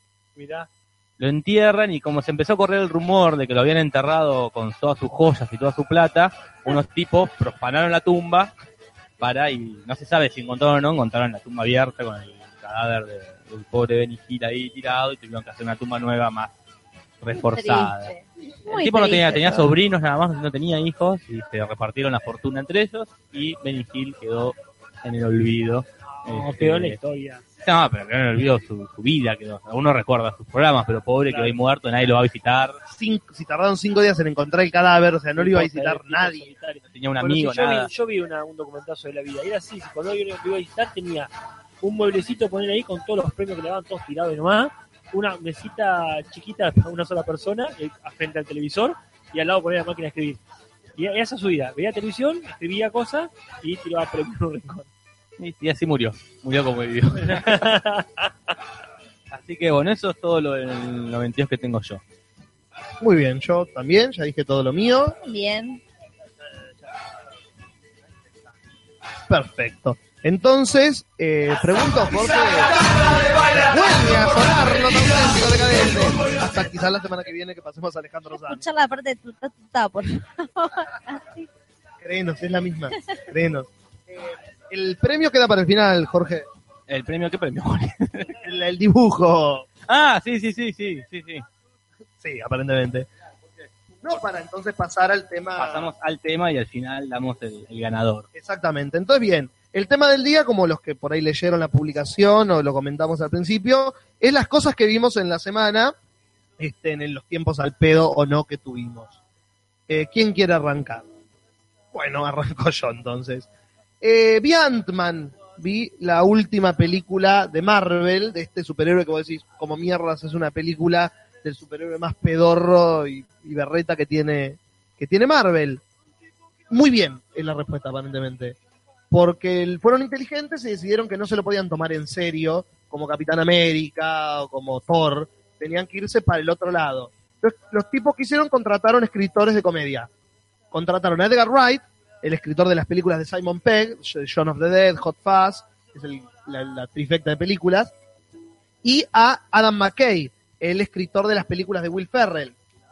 Y entre el primer boceto de Edgar Wright y el boceto final de Adam McKay, eh, es la película que se estrenó finalmente. Y la película es un cago de risa, porque se toma en serio las partes que se tiene que tomar en serio, las de la creación del superhéroe o, o ese tipo de cosas, eh, pero cuando tiene que boludear como para aliviar el argumento, lo hace y lo logra.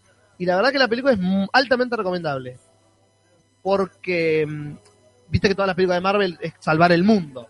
Claro. En cambio, Ant-Man dice no. Esta película ocurre en el universo de estos personajes. Y lo que pasa no le afecta al mundo, le afecta a estos personajes.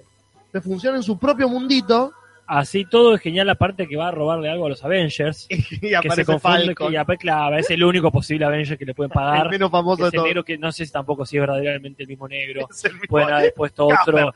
Y, pero es verdad, Juli, pueden haber puesto otro, nadie va a hacer un escándalo. Pero bueno, ahí está. In- Interrumpo para decir que Lucía San tiene razón. La película que yo decía, Nick Nolte, es Aprendiendo a Vivir en español latino, obviamente, no sé cómo se llama en inglés. No Este, sabés cómo se llama en español gallego. Este, pero bueno, es esta, Aprendiendo a Vivir. La, la- la recuerdo que la daban mucho en el FC, muy triste porque él le querían sacar la hija o algo de la hija. Nombre de los 90, zarpado. Aprendiendo a Vivir. Aprender había a otra, me volar. acuerdo. Aprender a volar. ¿Se acuerdan de aprender a volar? Aprender a ¿En volar. serio la canción?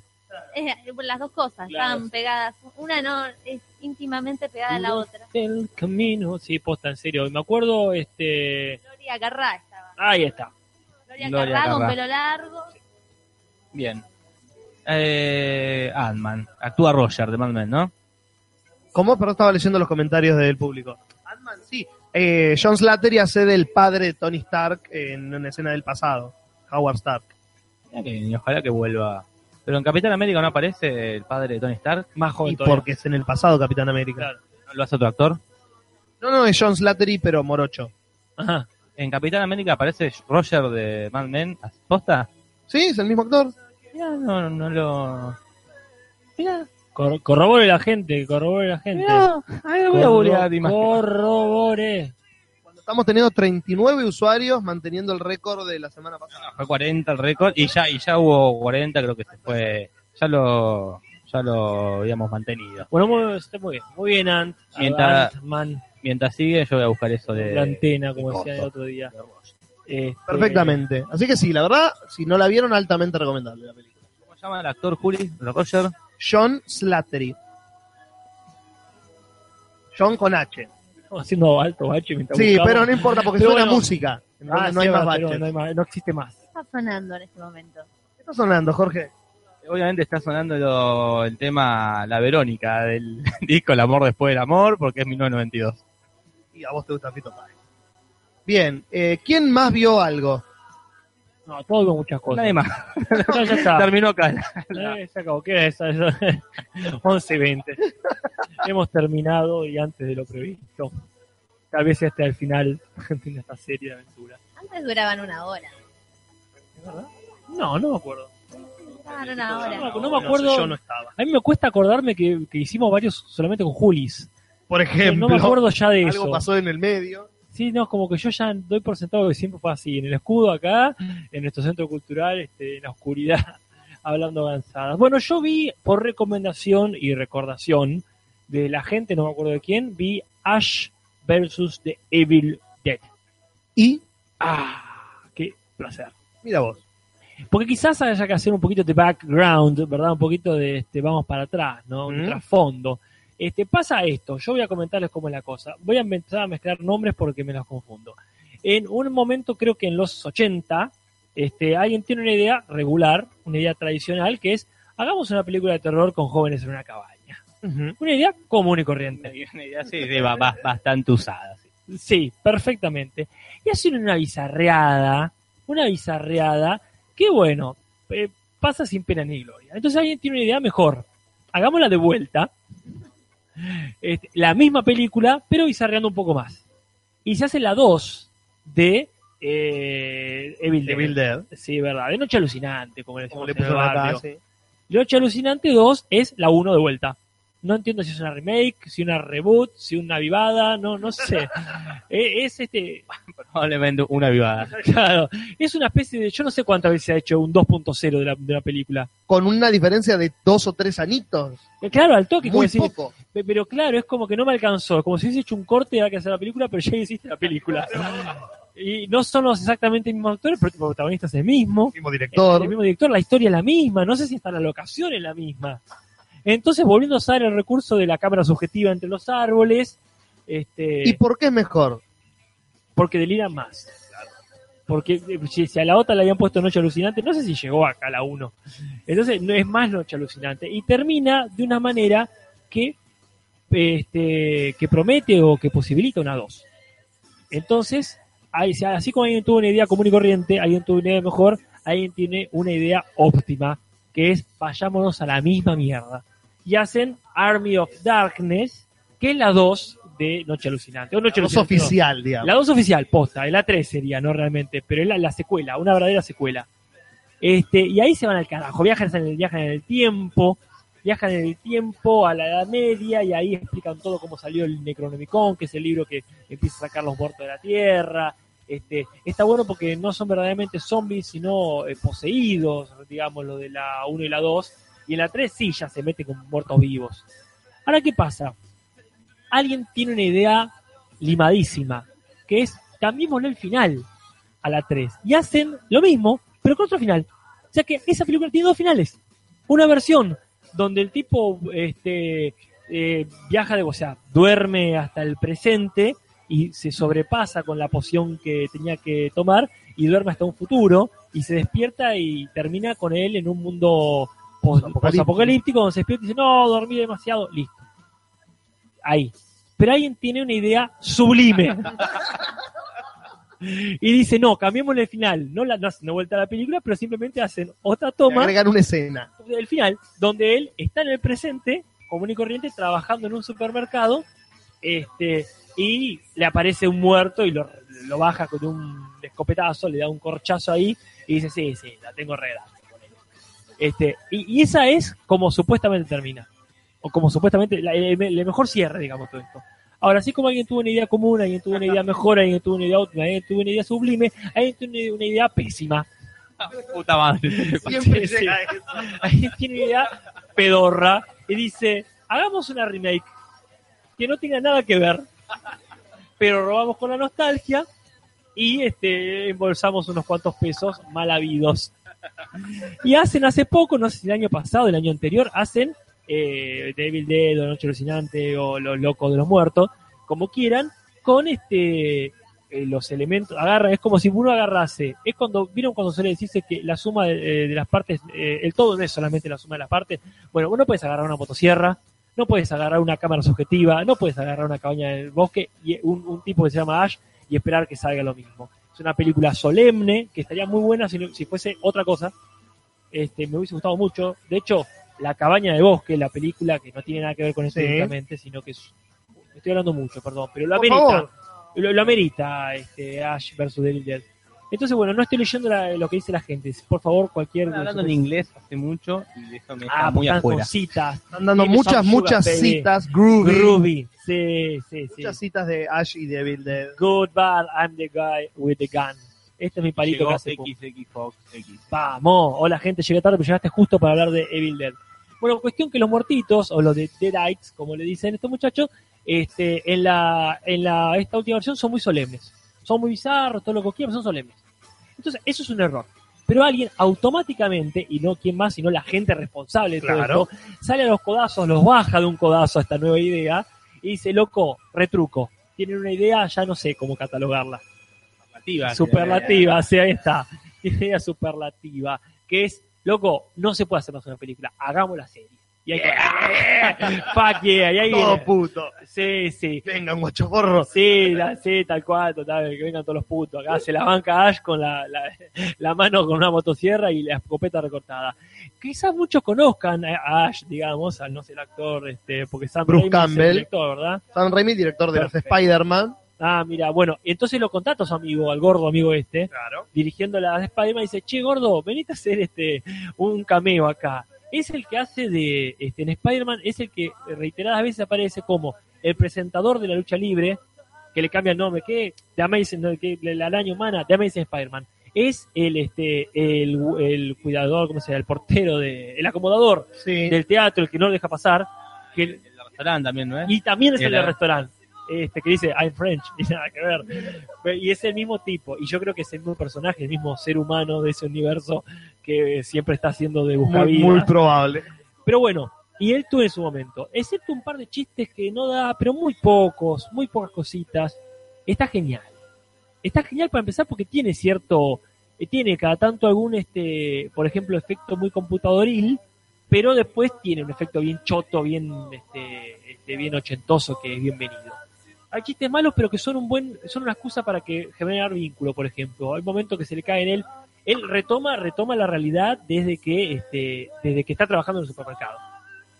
Es un pobre tipo que hace años que viene trabajando en una especie de supermarket, está es- este, escapando, digamos, de todos estos muertos, de, de su pasado en realidad, yendo por diferentes partes del país, hasta que por una excusa completamente oportuna y, y caprichosa, o sea, lo que está bien, este, fumado un día, se acuerda que fumado con una mina leyó una parte del libro y resucitan estos muertos. Y ahí empieza todo el clima.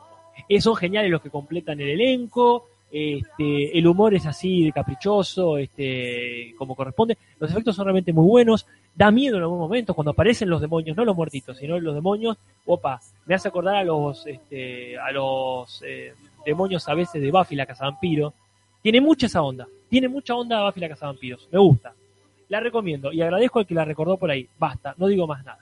Ah, mierda, ya dijiste, de- dijiste bastante. Sí, ya no sé si verla, no verla. Este... Bueno, acá alguien dijo que miremos Dragon Ball a Bridge. No sé quién que diga, que repita, porque yo lo vi. Este, y fueron, me, me alegró la semana. ¿Qué es Dragon Ball Bridge, Jorge? Dragon Ball es como resumen Dragon Ball.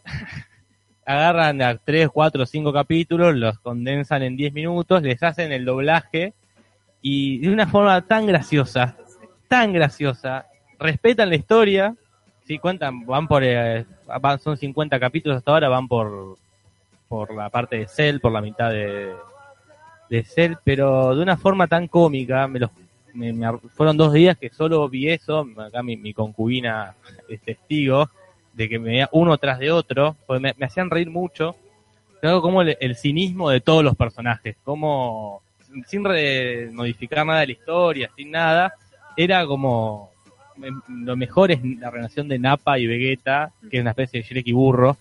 Napa es muy gracioso porque está todo el tiempo atrás de Vegeta queriendo ser su amigo. Y después es tan genial que le dieron como personalidades nuevas a, a- los personajes. ¿Está en inglés esto o en español? Está es en inglés, está subtitulado, está doblado al latino, que es espantoso, no hace falta. Yo lo, lo mejor es, si no entendés inglés, subtitulado. Si vos, Juli, entendés inglés, mira en inglés. Es muy gracioso. Hasta, eh, también hace las películas. Este, nada, está en YouTube. Este, nada supera el, te lo resumo así nomás, Dragon Ball. No, esto es muy gracioso. Es muy gracioso, boludo. Autobombo, autobombo. Eh, claro, no, no, lo, eh, la resolución es mejor. Pero esto es muy gracioso porque, no sé, la de Goku es como que tiene problemas mentales de tantos golpes en la cabeza que, que se ha dado. Legaliza mucho el dolor que siente cuando se cagan a palo. Este, es muy, todo muy genial. Así que se los recomiendo. Está en YouTube. Dragon Ball Abriz. Y también, ya que estamos en Dragon Ball, leí un cómic nuevo que hay de unos fanáticos que hicieron. Se llama Dragon Ball Multiverse que es un cómic que hicieron unos fanáticos, ¿no? Y por culpa de este cómic y por culpa de este Dragon Ball Abriz, la gente, los Toriyama y la gente de Dragon Ball dijo, ah, a la gente le sigue gustando Dragon Ball. Y de ahí salió Dragon Ball Super. Del éxito que vio en estas pelotudeces que hacían los fanáticos, dijeron, este, No entendieron la ironía. Bueno, dije, ah, sigue garpando, podemos ir haciendo millones. Perfecto. Quizás sea para darle material a ellos. Sí, no sé. Solamente este, garpa ahora para que hagan esta, esta ridícula. no sé, este, por culpa de estas cosas muy buenas, está Dragon Ball Super. Este, acá dice el doblaje es muy bueno, mejor que el original en inglés. Espero que esté este, hablando de los Simpsons. No, no, está hablando del doblaje que le hacen a Dragon Ball, este, eh, que creo que fue el de One Who Subs el que lo recomendó, así que gracias, gracias totales. Eh, para XX Fox XX, que está diciendo eh, lo de la remake de Memento, lo hablamos el martes pasado, dice, por favor, repito, dice, van a hacer la remake de Memento. Estuvimos hablando el martes pasado, Y lamentándonos. no hay mucha información acerca, si tenés, eh, si querés ampliar, podés escribirnos, contarnos quién, quién la va a protagonizar, por ejemplo, pero la verdad que no hay mucha información dando vuelta. Yo hablaría de Narcos, ahora. Poned, poned el temita de Narcos, que no me acuerdo cómo se llama, pero el bolero, el bolero de Narcos. El bolero de narcos. Qué buen nombre, tendría que saberse así. Le pregunto a la gente si ven Narcos, si no la ven, realmente es altamente, hiper, super, trooper recomendada. Hiper, super, trooper, ama, gracias. Lo estoy citando a un amigo igual, no, no es inventado por mí. No, no, hacete responsable. Lo dijiste vos, es tuyo. Este, estamos, vimos toda la primera temporada. La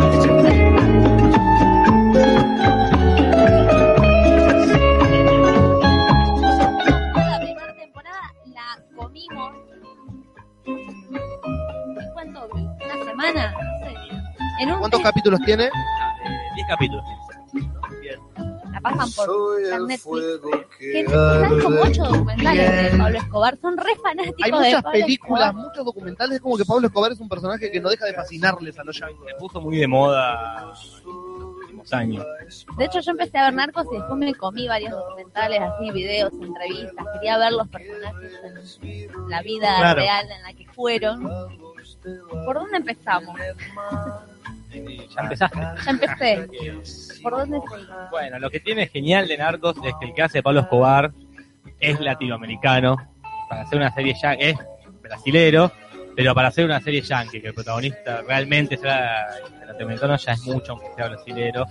Se le nota el portugués al hablar, habla bien castellano, pero el actor es un grosso, muy grosso, es acá como el de Tropa de Elite, ¿verdad? Julio? Exactamente. ¿Cómo se llama? Eh, Wagner Wagner Moura. Wagner Moura, un genio, no, actúa muy bien. Este se fue a vivir a, de- a de la Colo- época.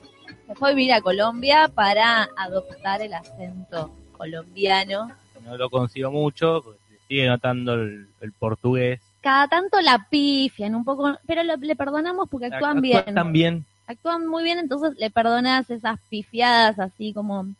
El otro día en un capítulo escuchan Soda Stereo. Esas- Jodas. boludeces que como que se preocuparon en buscar realmente qué estaba pasando en esa época. Y es una generalidad del elenco, como que suelen, son actores latinos, o poneres como Breaking Bad que tenés uno o dos que hablan bien y de golpe cuatro o cinco que tienen que hablar y Él es el que peor habla de todo, el- de todo el resto de los latinos. Hablan re bien en español, excepto él, que habla un poco portugués, un poquito en portugués, pero no mucho. Después todos los que tienen que ser latinos son latinos de verdad y hablan español. Y los que tienen que ser yankees son yankees. Y está Pedro Pascal. Es, actorazo de Game of Thrones. es bilingüe la serie, entonces por momentos cuando están eh, la policía yankee, están hablando en inglés entre ellos. El rubio que es el protagonista es muy igual al rubio original. Hay fotos, eso me encanta de la serie, que mezclan fotos Sí. o imágenes reales con las van intercalando con la ficción. Y el rubio que protagoniza es igual al policía, al agente, la FBI. Genial. Eh, Se, se fueron al carajo con el casting. Se, se sí, tomaron su trabajo en serio. sí, sí, sí. No sé si el, el Pablo Escobar, no sé si es tan parecido, pero No, no, sí, pero actúa tan bien que. sí.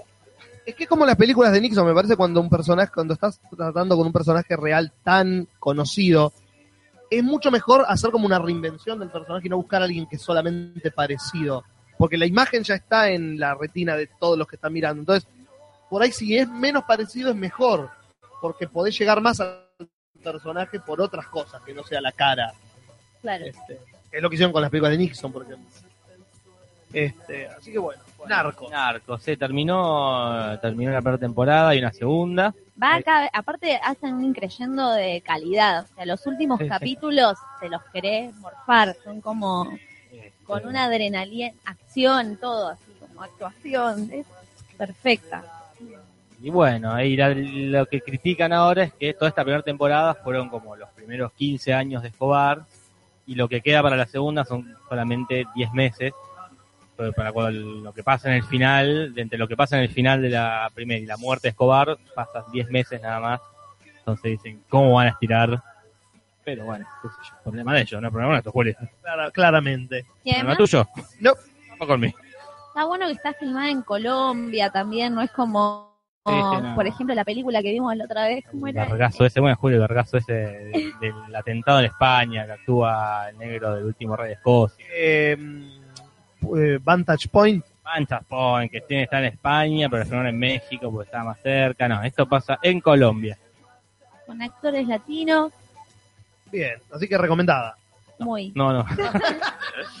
no, para nada. Ah, ok, está bueno, está bueno aclarar. Como por los comentarios, o sea, no sé si la, la ve la gente. Yo creo que está poco difundida. Sí, No sé cómo- es cierto eso, no está muy, muy difundida, pero allá, por ejemplo, en Estados Unidos fue un éxito masivo. Pegó re bien, la serie fue un éxito bárbaro y ya la, la renovaron por una segunda y toda la, toda la bola. Yo estuve chusmeando la versión de la novela de Escobar eh, que la protagonista An- Angie Cepeda. Angie Cepeda. Angie Cepeda. Angie Cepeda. Angie Cepeda. La actriz de Sammy y yo, Claro, que era, ¿no era la exnovia de Diego Torres? exactamente, es cierto, me he olvidado ese detalle. Ella hace del personaje de la periodista amante de Escobar, eh, que él tiene un vínculo con una periodista durante casi toda su carrera mafiosa, no sé cómo decir, por así llamarla, y es un rol muy importante porque la mina, o sea, le maneja todos los medios y cómo, o sea, la, la imagen de Pablo Escobar la, la maneja ella. O sea, todos los personajes que lo rodean, como todo tipo así importante mafioso, son súper importantes y bueno, en la versión novela lo protagoniza ella. Muy bien. Angie. Están peleando buen Bonchacho. Acá buen Bonchacho dice que sin el público no seríamos nada. Por Y supuesto. más vale. Obviamente, Por supuesto. obviamente. Hablando como unos giles. Está bien, yo siempre digo, lo comentaba el otro día, todos los, todos los programas y todas las cosas web tienen sus trolls que solo tienen el rol de bardear y de ser un pelotudo. Nosotros lo tenemos en el señor Wayne Bonchacho. Y orgullosos de él estamos, ¿eh? Está perfecto. Él Aporta- sigue as- Cada cual aporta lo suyo. exactamente. Él es el idiota que está siempre a punto de ser bloqueado, pero no lo hacemos por una cuestión de lástima quizás. No, porque tiene que haber No, alguien no, que, claro. que tiene ese rol, así como Coraje Fan es el, el delirante, Este, él es el, y estaba el gorila, que era el, el ¿Dónde- dónde está? antikirchnerista, ¿Dónde está el que no sé qué, de estar contento festejando de que ganó. Acá, acá somos una comunidad Sí. y somos todos No podríamos, necesarios. como- como una serie, ¿no? Un, un elenco coral. Tiene que estar el coreano, el negro, el gordo, el latino, para que este, esto tenga éxito. Así que gracias, buen muchacho, por todo lo que nos da. Bien, ¿qué otras cosas vimos? Yo lo otro que vi, este así nuevo, nuevo, es Jessica Jones, que ahí pedían antes hace un rato que hablemos de esta serie, vamos a hablar un poquito, en la nueva serie de Marvel, que salió eh, también en Netflix, este, y como todas las cosas de Netflix, largaron todos los capítulos eh, en internet, y yo los estoy bajando ya para verlos. No, no estoy bajando porque eso es ilegal. No digo eso en público. Los estoy viendo por Netflix, eh, quise decir. Eh, y vi el primero y el segundo capítulo, y la verdad que es muy, muy buena. ¿Qué mierda es Jessica Jones? Muy buena pregunta. Jessica Jones es un personaje poco conocido de- del universo Marvel, que es una mina, que es una mina que tiene poderes, que hasta ahora no se explica bien cuáles eh, son, hasta dónde llegan sus poderes, que por distintas experiencias en el trabajo decide dejar de ser superheroína y dedicarse a ser una eh, detective privada. Sin eh, decirle a nadie que la contrata los poderes que tiene. La mina labura por la suya y cuando tiene que usarlos porque se encuentra en una situación de mierda, lo hace. Este, ¿qué pasa que te están riendo? Perdón, cosas. yo me río de una cosa, yo me río de. Caballito de Fuego. Caballito de Fuego tiene un comentario buenísimo. Dice, hace un resumen, dice, hagan un resumen de trolls, sordos y locas. la, la parodia moderna de la de Yanola. Yo esa la vería. Y después yo me reí de qué pusieron acá. Ah, que Darío que es el coreano, así que Ah, bueno. Darío, sos el coreano. Este, la gente pregunta qué es ahora. No entendieron mi punto y se ofendieron todos. Nadie se, ofendió, nadie se ofendió, buen muchacho, tranquilo. Y lo acá, como bien dijeron por ahí, este, bardeamos y nos divertimos. Eh, este, así que bueno, necesitamos a alguien que opere la música, porque ahí hubiese puesto inmediatamente la canción de, lo de Everybody Dance. Necesitamos a alguien, un DJ rápido. Un DJ rápido. que falta. Estamos DJ todos, rápido. A ver la castinera. Bueno, La convocatoria se busca DJ rápido. Sea rápido él o ella, no rápido ahora, no, no hay Claro. apuro, pero, pero sí, necesitamos DJ. Bueno, un momento. Bien. Acá Sebastián Sí. Vicente nos pregunta, muchachos, una pregunta que siempre me he olvidado hacerles. ¿Tiene algo que ver con el canal de Hombre Herido? ¿Qué es eso? Es un programa de radio que yo hice dos o tres videos y después dejé de hacer. Ajá. Así que los videos que aparecen, te lo resumo así nomás. Bajo ese logo está todo bien, soy yo. Aclaradísimo. Muy bien, entonces seguimos con Jessica Jones. Te decía, la mina este, tiene, el argumento es este, digamos, en los primeros capítulos, donde están presentando los personajes y toda la bola, ¿viste? Es una mina que ahora es detective privada y dejó de ser superheroína. Por traumas en su pasado. ¿Cuáles son los traumas de su pasado? El malo de la serie. El malo de la serie es un actor David Tennant, excelente actor inglés, que fue uno de los Doctor Who, uno de los doctores en realidad en Doctor Who, eh, y es el malo de la serie, que es un tipo que tiene el poder de controlar la mente de la gente. ¿Y quién es el actor? David Tennant. ¿Quién, quién es David Tennant? eh, un, fue, fue, fue doctor en Doctor Who. ¿Es el de la bufanda y los pelos rulos? No, Ese es Doctor Who. hubo 12, así que Eh, él, eh, ¿cu- ¿Cuál aparece en los Simpsons? no, ese no. Ese aparece. En los rulos y No, este estoy diciendo, digo, no. Entonces es. El- este actor, que no me acuerdo. En. Harry Potter es el... eh. El hijo del Ah, ministro. sí, sí, es el, de- es el que tenía moñito, el Doctor Who con moñito. Esa- eh, Ah. Claro, el que saca la lengua en Harry Potter. No, no, en Harry Potter saca la lengua, sí, ese, este, no me acuerdo. no me acuerdo, Wormtail o... Mort- Morty, no, no me acuerdo. Bueno, ese. Sí, ¿Qué opina Nati de todo esto? ok. con un gesto Sí. en la mano que dice que está todo bien. ¿Cómo se llamaba, la por número favor, uno. ahí? A ver, la comunidad de Harry Potter, ¿cómo se llamaba el hijo de Cro- Morty Crouch? ¿No? ¿Cómo? Barty Crouch. Barty Crouch, ahí está, Crouch, gracias, gracias. Juli. Tenemos que seguir nosotros en defensa de Totalmente. Harry Potter acá. Pero, bueno, sí. ese Bueno, es que- el que- no, que actor. está bien que vos decías, el, el Doctor Who que le hacía, por supuesto, sí, este, de, de los mejores, ese que tenía el moñito este, muy british. Exactamente, Sí, muy, muy british. Genial. Uno de los más populares en los fans de bien. Doctor grosso, Who. no, claro, no, más, más modernoso. eh. Sí. Bien, basta. Eh, así que bueno, ese es el malo que tiene el poder de controlar la mente de la gente. Ahí está, Darío ya me dice, Barty Crouch Jr. Ahí Gracias. está. Confirmado Perfecto, oficialmente. Y el, ¿Qué seríamos de la gente, del, público? Nada. Ahí está. Ahí, sí me eso fue una oración.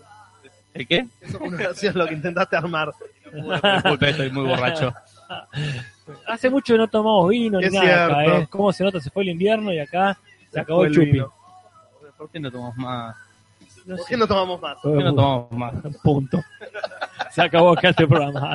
Bien, Ya son entonces, menos cuarto igual, ¿eh? Sí. vamos a meterle. este tipo en el pasado aparentemente le controló la mente a esta mina y la tuvo bastante cagada por un tiempo, hasta que ella se pudo escapar. Eh, entonces por eso la mina dejó todo y se escapó. El argumento de la serie comienza con que este tipo reaparece en la vida de ella y ella quiere detenerlo finalmente. Digamos, esa es la base de la serie. Y la verdad que si Daredevil era oscura, esta se pasa de oscura. Perfecto, se pasa de castaño oscura. Sí, la verdad Me es encanta. muy buena, muy oscura, muy violenta eh, y muy recomendable. Perfecto, acá veo un muchacho este, que, que por favor nos deje de descargarse. Dice, repito, una de sus repeticiones clásicas. Aparte, Juli me quiere bloquear, cuando él nunca es el conductor, sino un invitado que no se fue nunca, y está dolido porque le tiro barros a él nunca. Va, el último nunca es un error de imprenta. Wayne Bonchacho, mi problema es más simple que eso. Eh, los bullies virtuales o físicos me parecen idiotas sin vida propia. Eh, tu rol en la vida es ese. No sos más que eso. No valés un bloqueo. No valés un comentario. Si Casper no lo lee, te evitamos como lo No, hacemos yo con el 90% te de los rebanco, comentarios Wayne. que escribís. Yo te rebanco, Es así te voy a seguir leyendo.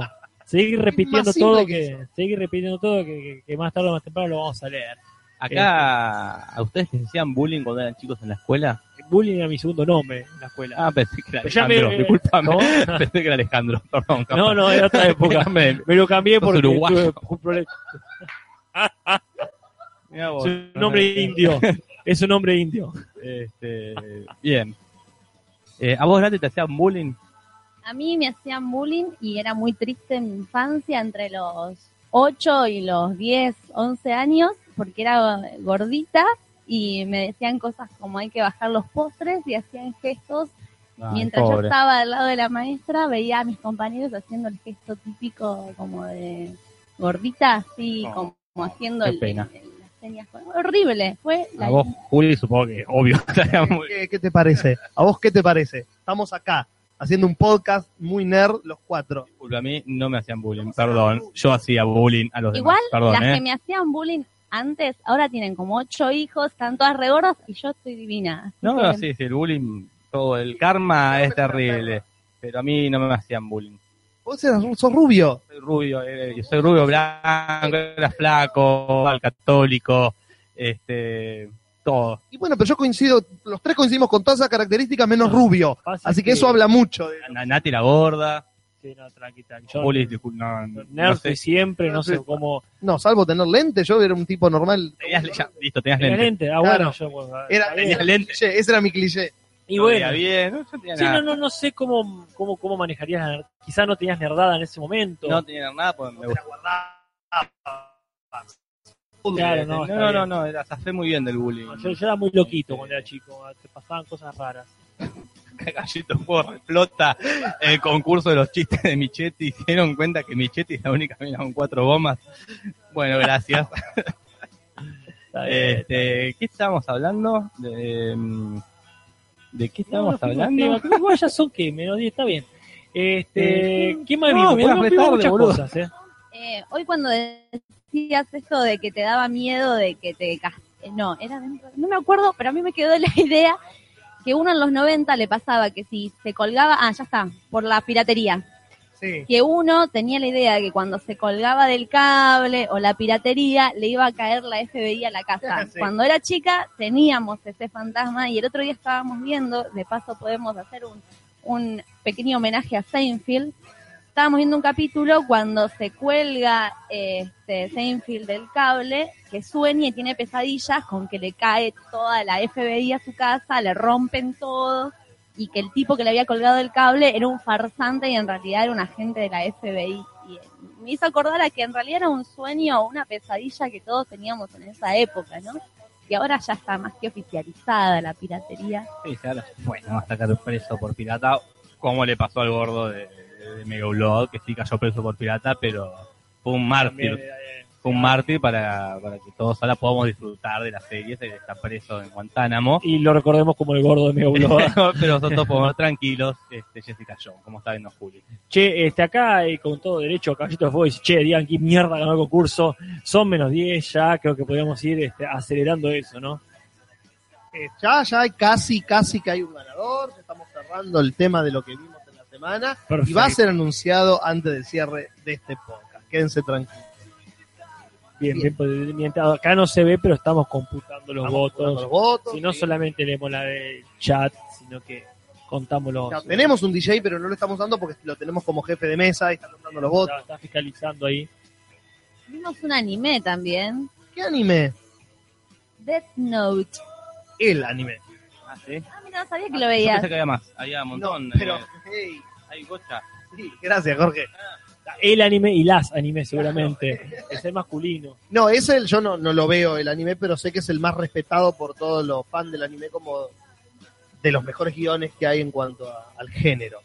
Acá Darío ya dice, ¿cuándo lo hacen beato al gordo de Meauloa? Y ya, Y a ritmo, a ritmo de católico dentro de Sí. 300 años. Claro, ahí, este, cuando su fama crezca y se magnifique. A mí me pasó algo muy raro con Dead Note, que no lo vi todavía. Traté, Perfecto. pero me colgué. Todos amagan, que parece que... Pero no, ¿Qué? Estamos dejando para el final a ustedes que son los que lo vieron. que todos amagan, porque Gastón como que tiró el comentario, parece que lo- vos también. No, no, no, claro, no, no, no, no, no lo vi. Pero el otro día me crucé este, en el micro con un ex alumno de la secundaria, este, que me reconoce y dice, profe, ¿qué tal? Este, yo no me acordaba bien quién era, hasta que me, este, me doy cuenta, es uno que notó que entre las pelotudeces que llevo en, este, en la cartera, este, tengo una agenda negra, completamente negra, este, que me la vio y me dice, ah, profe, tiene la Dead Note, y yo lo miro con cara de viejo diciendo, ¿qué está diciendo? No pide. Este, me dicen, hay un anime, ¿qué tal cosa? Después googleé, me informé y recapacité. Entonces se la regalo, le regalo una en blanco. Y en el micro me encuentro con él, me dice, más grande ya el pibe, y dice, claro, este, al final le digo, ¿qué hiciste con eso? Me dice, la llené y me compré la original. Fui y dice, me, me conseguí este, la réplica de original. Así que bueno, un motivo más para ver esta Death Note. Vos sabés lo que pasa con esa agenda, con ese libro. Con el mío, este, este, nada interesante. No, porque digo, por ahí en ese momento que vos no sabías y te la regalaste, como le estabas dando un poder. Me, me- me explicó, me explicó un poquito, como, como para que entienda lo, este, la responsabilidad. claro, Como que fue algo muy importante que hiciste. ¿Qué pasó? Nada, Que cosa se que pasa ríen que la gente quiere que anunciemos, anunciar al ganador del concurso. Y bueno. huevo que no sea el mejor anime o el peor. Hay eso que decís vos, con el adendo vos anotás ahí quién querés que se muera y se muere, ¿no? Y pasó mucho que en, en China está lo, sus- lo, lo prohibieron en anime ¿eh? y en Estados Unidos como muchos pibes como que encontraron que se habían comprado la letra con no y anotaron nombre de sus compañeritos o nombre de los profesores. Entonces es como un tema, fue un anime complicado para esta generación de jóvenes, más en escuelas de Estados Unidos donde viven matando pibes como de meter presos a pibes que tenían todo anotado. Este, como, aparte vos ponés cómo querés que se muera en la Death Note. Se muere como vos describís. El otro día hablaba- nada que ver, ¿no? Pero esto de anotar las personas que vos querés que mueran, hablábamos de Kill Bill. ¿Por qué los anotaría, no? Como si no los recordara. a los Como- cinco, a los únicos cinco Voy- este, perdón, seguimos hablando de Death Note, ¿verdad? de la Death Note de, No, de Bueno, voy a, Uma Thurman. que vi, se disparó un recuerdo en la cabeza. Última temporada que ha salido hasta ahora de Hora de Aventura, que también estoy viendo, por cierto. eh, eh, se centra bastante en Marcelín. No está muy buena la temporada, pero ya es la séptima, así que está, está bastante bien para hacer lo que es. Se centra en Marcelín, este, uno de los pocos vampiros que respeto. ¿Sí? Y este, en un momento tiene que revivir una serie de vampiros que ella mató en su momento y ahora los tiene que rematar. Cierra un capítulo, mata el primero, ¡pum! Placa este, blanco y negro con los cinco vampiros que tiene que matar. Se tacha uno. Mira. Dije, no, qué hijos de puta, ya haciendo chistes de Kill Bill, se están yendo a la mierda para bien. Bueno, Kill Bill tuvo la, la primera Death Note. Este, Claro. Está bueno, yo vi cinco capítulos, está bueno. Es raro que parece más una serie común que un anime. No hay lucha, no hay cosas raras, es un, es un drama casi. Excepto por el detalle ese que mata gente con la con la cosita y se quiere convertir en un dios de la justicia el chabón porque quiere matar criminales. Mata criminales y a todos de la misma forma, un ataque al corazón. Entonces mata como 200 tipos y empiezan a sospechar de que hay alguien atrás de esto. Y el tipo quiere eso, quiere ser como el dios de la justicia y que, los, y que lleguen a él, este, que lo descubran. Y es, es bastante raro y está bien hecho, está lindo, a mí me gustó. Acá Gus dice que a mí también me recordó a Arya en Game of Thrones, que va recordando Claro. cada vez que se va a dormir las personas que quieren que mueran, es que también lo asocié al instante. Es como una cuestión catártica, me parece, el tema de anotar, anotar los nombres, hacer una lista de cosas. Como poner el chico que te gusta en el banco del colegio. Claro, ponele. Tal cual. Acá buen muchacho amenaza con irse, no empecemos con esas dramatizaciones, la gente, este buen muchacho no sería lo mismo, te hablo, no, buen muchacho no nos da lo mismo, acá no nos da lo mismo. ¿sí? Este, Eh, Chau, digo Yo yo. creo que si es una carga para él, como, no sé, que por ahí se explota. Hay cosas que hay que soltarlas. Claro. Chau, chau. Nos vemos. Perdón, el facha Tarkovsky, que no recuerdo haber visto antes, dice, Muy buen sí, nombre, no, boludo. Jorge, ¡Qué por buen favor, nombre! Genial el nombre, no le digo que estoy buscando Ah, el no. ganador. Bueno, el Facha Tarkovsky. Dice, si Schindler hubiese escrito Los judíos en la Death Note, Spielberg sería hoy director de comedia. Qué buen ingreso facha Tarkovsky a este, no sé, a esta comunidad. Ganó el premio a mejor nombre de YouTube. Eh, Nick ahí. Bien, bueno, pero genial, gente. Ya son menos cuatro minutos. Bien. ¿Cómo estamos con la boca de urna? Y ya está decidido Bueno. el, el ganador. Este, Empezá, empezá lento, estiralo. muy- ah, ¿Quién sacó menos votos? El que sacó no solo menos votos, sino que no creo que no sacó votos. Ahí me voy a fijar, porque yo me había fijado en otro lado. Bien. Este, eh, vamos a ver, vamos a ver. Ah, mientras tanto, cuéntense algo divertido. Bueno, ¿qué más vimos? Porque vimos, está, está, de está, este The Last Man on Earth, que ya está terminando la temporada. Vimos The Walking Dead, de lo cual no dijimos creo que casi nada. Eh, apenas mencionamos esto de que el chino no se murió, el chino se murió, está vivo en el tacho, la puta madre que lo parió. Eh, este, eh, Vivi este, The Last Man on Earth, que sigo sosteniendo, sigo agradeciendo a Cristian Jesús Ponce su recomendación. No está tan buena como la 1, pero bueno, es una buena serie y la recomiendo mucho. ¿Estamos? Ahora sí. Perfecto. El que quedó en el último puesto, que sacó cero votos realmente, fue el dibujo número 2, del que estamos todos de espaldas viendo. Eh, Este, casualmente el de buen muchacho, este, el karma, Ah. el, el karma todo lo puede, y nadie votó su dibujo. Es el que yo elegí realmente, a mí me gustó mucho. Y yo también, para que vean que no soy rencoroso. Este, Igual no sé si los borré. Yo borré mi voto, así que no tengo votos. pero él no puede borrar los comentarios de los demás, así que Ah. nadie, nadie, nadie te votó buen muchacho, una lástima, porque era uno muy lindo. pero bueno. Van Gogh murió sin ser reconocido. Exactamente, chicos. y después, bueno, diría el segundo puesto, pero eso inmediatamente iría el primero, así que digamos primero que es el de Caballito de Fuego, el que está eh, muy bien. Bien. Casper eh, retratado como Casper el fantasma, Julis como el gato Verdader, yo como un adolescente con el flequillo que me tapa los ojos diciendo gordo puto y Nati como una chica que se sorprende y se tapa la boca. Ese es el dibujo ganador después de cuántos meses Tres, creo, por lo menos tres. Duró. Así que Caballito de Fuego, ganaste. Qué- Qué bueno, ese es el que elegí. Ganaste. Es este, el que elegí yo. Es el que elegiste vos, Casper. ¿Por qué lo elegiste? Contanos. El primero porque está Casper dibujado, o sea que todo bien, icónico. Segundo porque está el gato de Verdaguer dibujado, lo cual es un mérito. Y tercero porque me pareció eh, muy acorde con nosotros. Es este, bastante pelotudo en el buen sentido de la palabra, ¿no? Sí, sí, sí. Este, me, me, me, me, me generó simpatía. Hermoso. Acá dice Caballito, me siento como Macri. Gané y no sé qué mierda hacer. Baila, baila caballito de fuego, baila y grabate. Seguiste una paralítica. Así que, bueno, hay que resolver qué, qué, le, qué le damos. Yo tenía la propuesta mía, A ver, decila. no muy oscura. Una remera de te lo resumo así nomás. Vos decís que él querrá una remera de te lo resumo Bueno. así nomás. Ya le estamos dando demasiadas opciones. Mira si cuando vos llamabas a Susana, te decía, No, Susana me daba efectivo. vos querés el millón de dólares, Pero eso querés. démosle de- a ver qué opina él, qué le gustaría. Nosotros decidimos, pero este, ya que es una parte, es un oyente clásico. Lo que sí es que hablamos que lo tiene que venir a buscar a los estudios. ¿Dónde, dónde es Caballito de Fuego?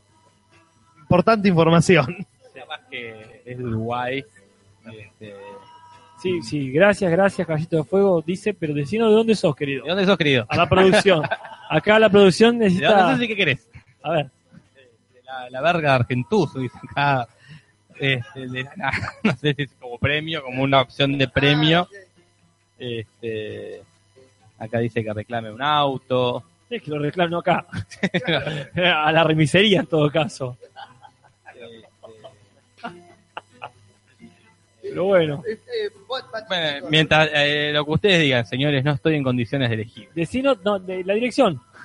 Es, de, es Pepeta, supongo que es Espeleta, pero yo sé muy poco de geografía. No, O sea, si Quiero que sea de. es genial. fundemos un pueblo que se llame Pepeta, por favor.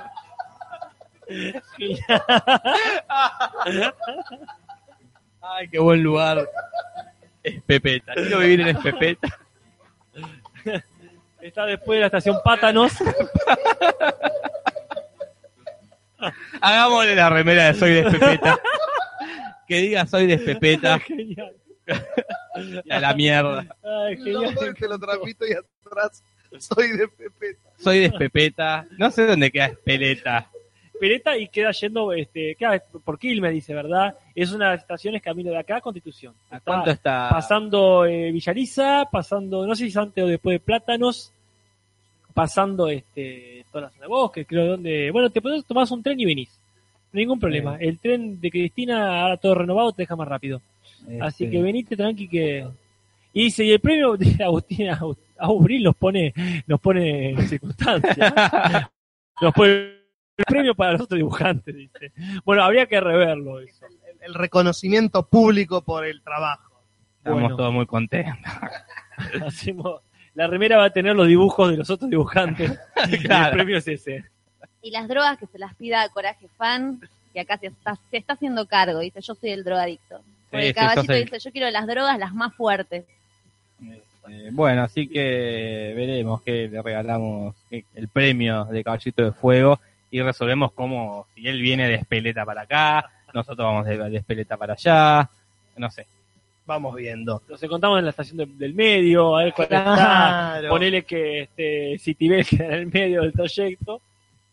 Así que bueno, y en la semana que viene oficializamos cuál es el premio. Le avisamos este, públicamente cuál va a ser su premio por el gran dibujo. Sí, Que se eh, mandó. Algo se me va a ocurrir. Obviamente. sé si lo aguantamos hasta que haya trenes. Bien. Ah, claro, pues no hay trenes, es verdad. No, no, porque están reparando los, están haciendo los eléctricos. Claro, siento que los micros Ah, ahora hay te micros, llevan. hay micros. no Bueno, sé. pero cualquier cosa, si lo llegáramos a mandar por correo, si la persona se hace cargo de No, los lo gastos vamos. de envío, Jorge, eh, Hay que Holly. decirlo por privado. Sos no- George Constanza, sos tan George Constanza que me da miedo. ¿qué querés? ¿Qué querés? Esto, esto, esto- ¿A vos te son pagan la- por esto? Son las 12 y 3, Rodrigo ¿A vos te pagan? No, a mí no. Listo, entonces. Bueno, Yo acá digo lo que el pueblo piensa. El pueblo piensa muchas cosas, pero este eh, Rodrigo Helsking dice la posta, dice hasta mañana manca de forros. Eh, Forros y forras. Y porras. claro, eh, todavía, hasta diciembre, forros y forras. Bien, Así que Eh, bueno, vamos a ir cerrando todas estas este, hermosuras Ah, diciendo las cosas de siempre. Nos ponen el me gusta, por favor, en el videíto. Nos ponen un me gusta en la, en la página de Facebook de Te lo resumo y de Te lo transmito así nomás.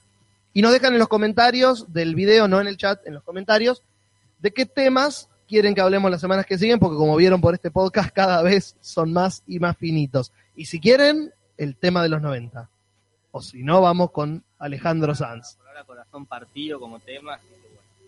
Elijan, gente, o sale Alejandro Sanz. buenas noches Hasta la para semana que todos. Buenas noches, Pepeta. Nos vemos.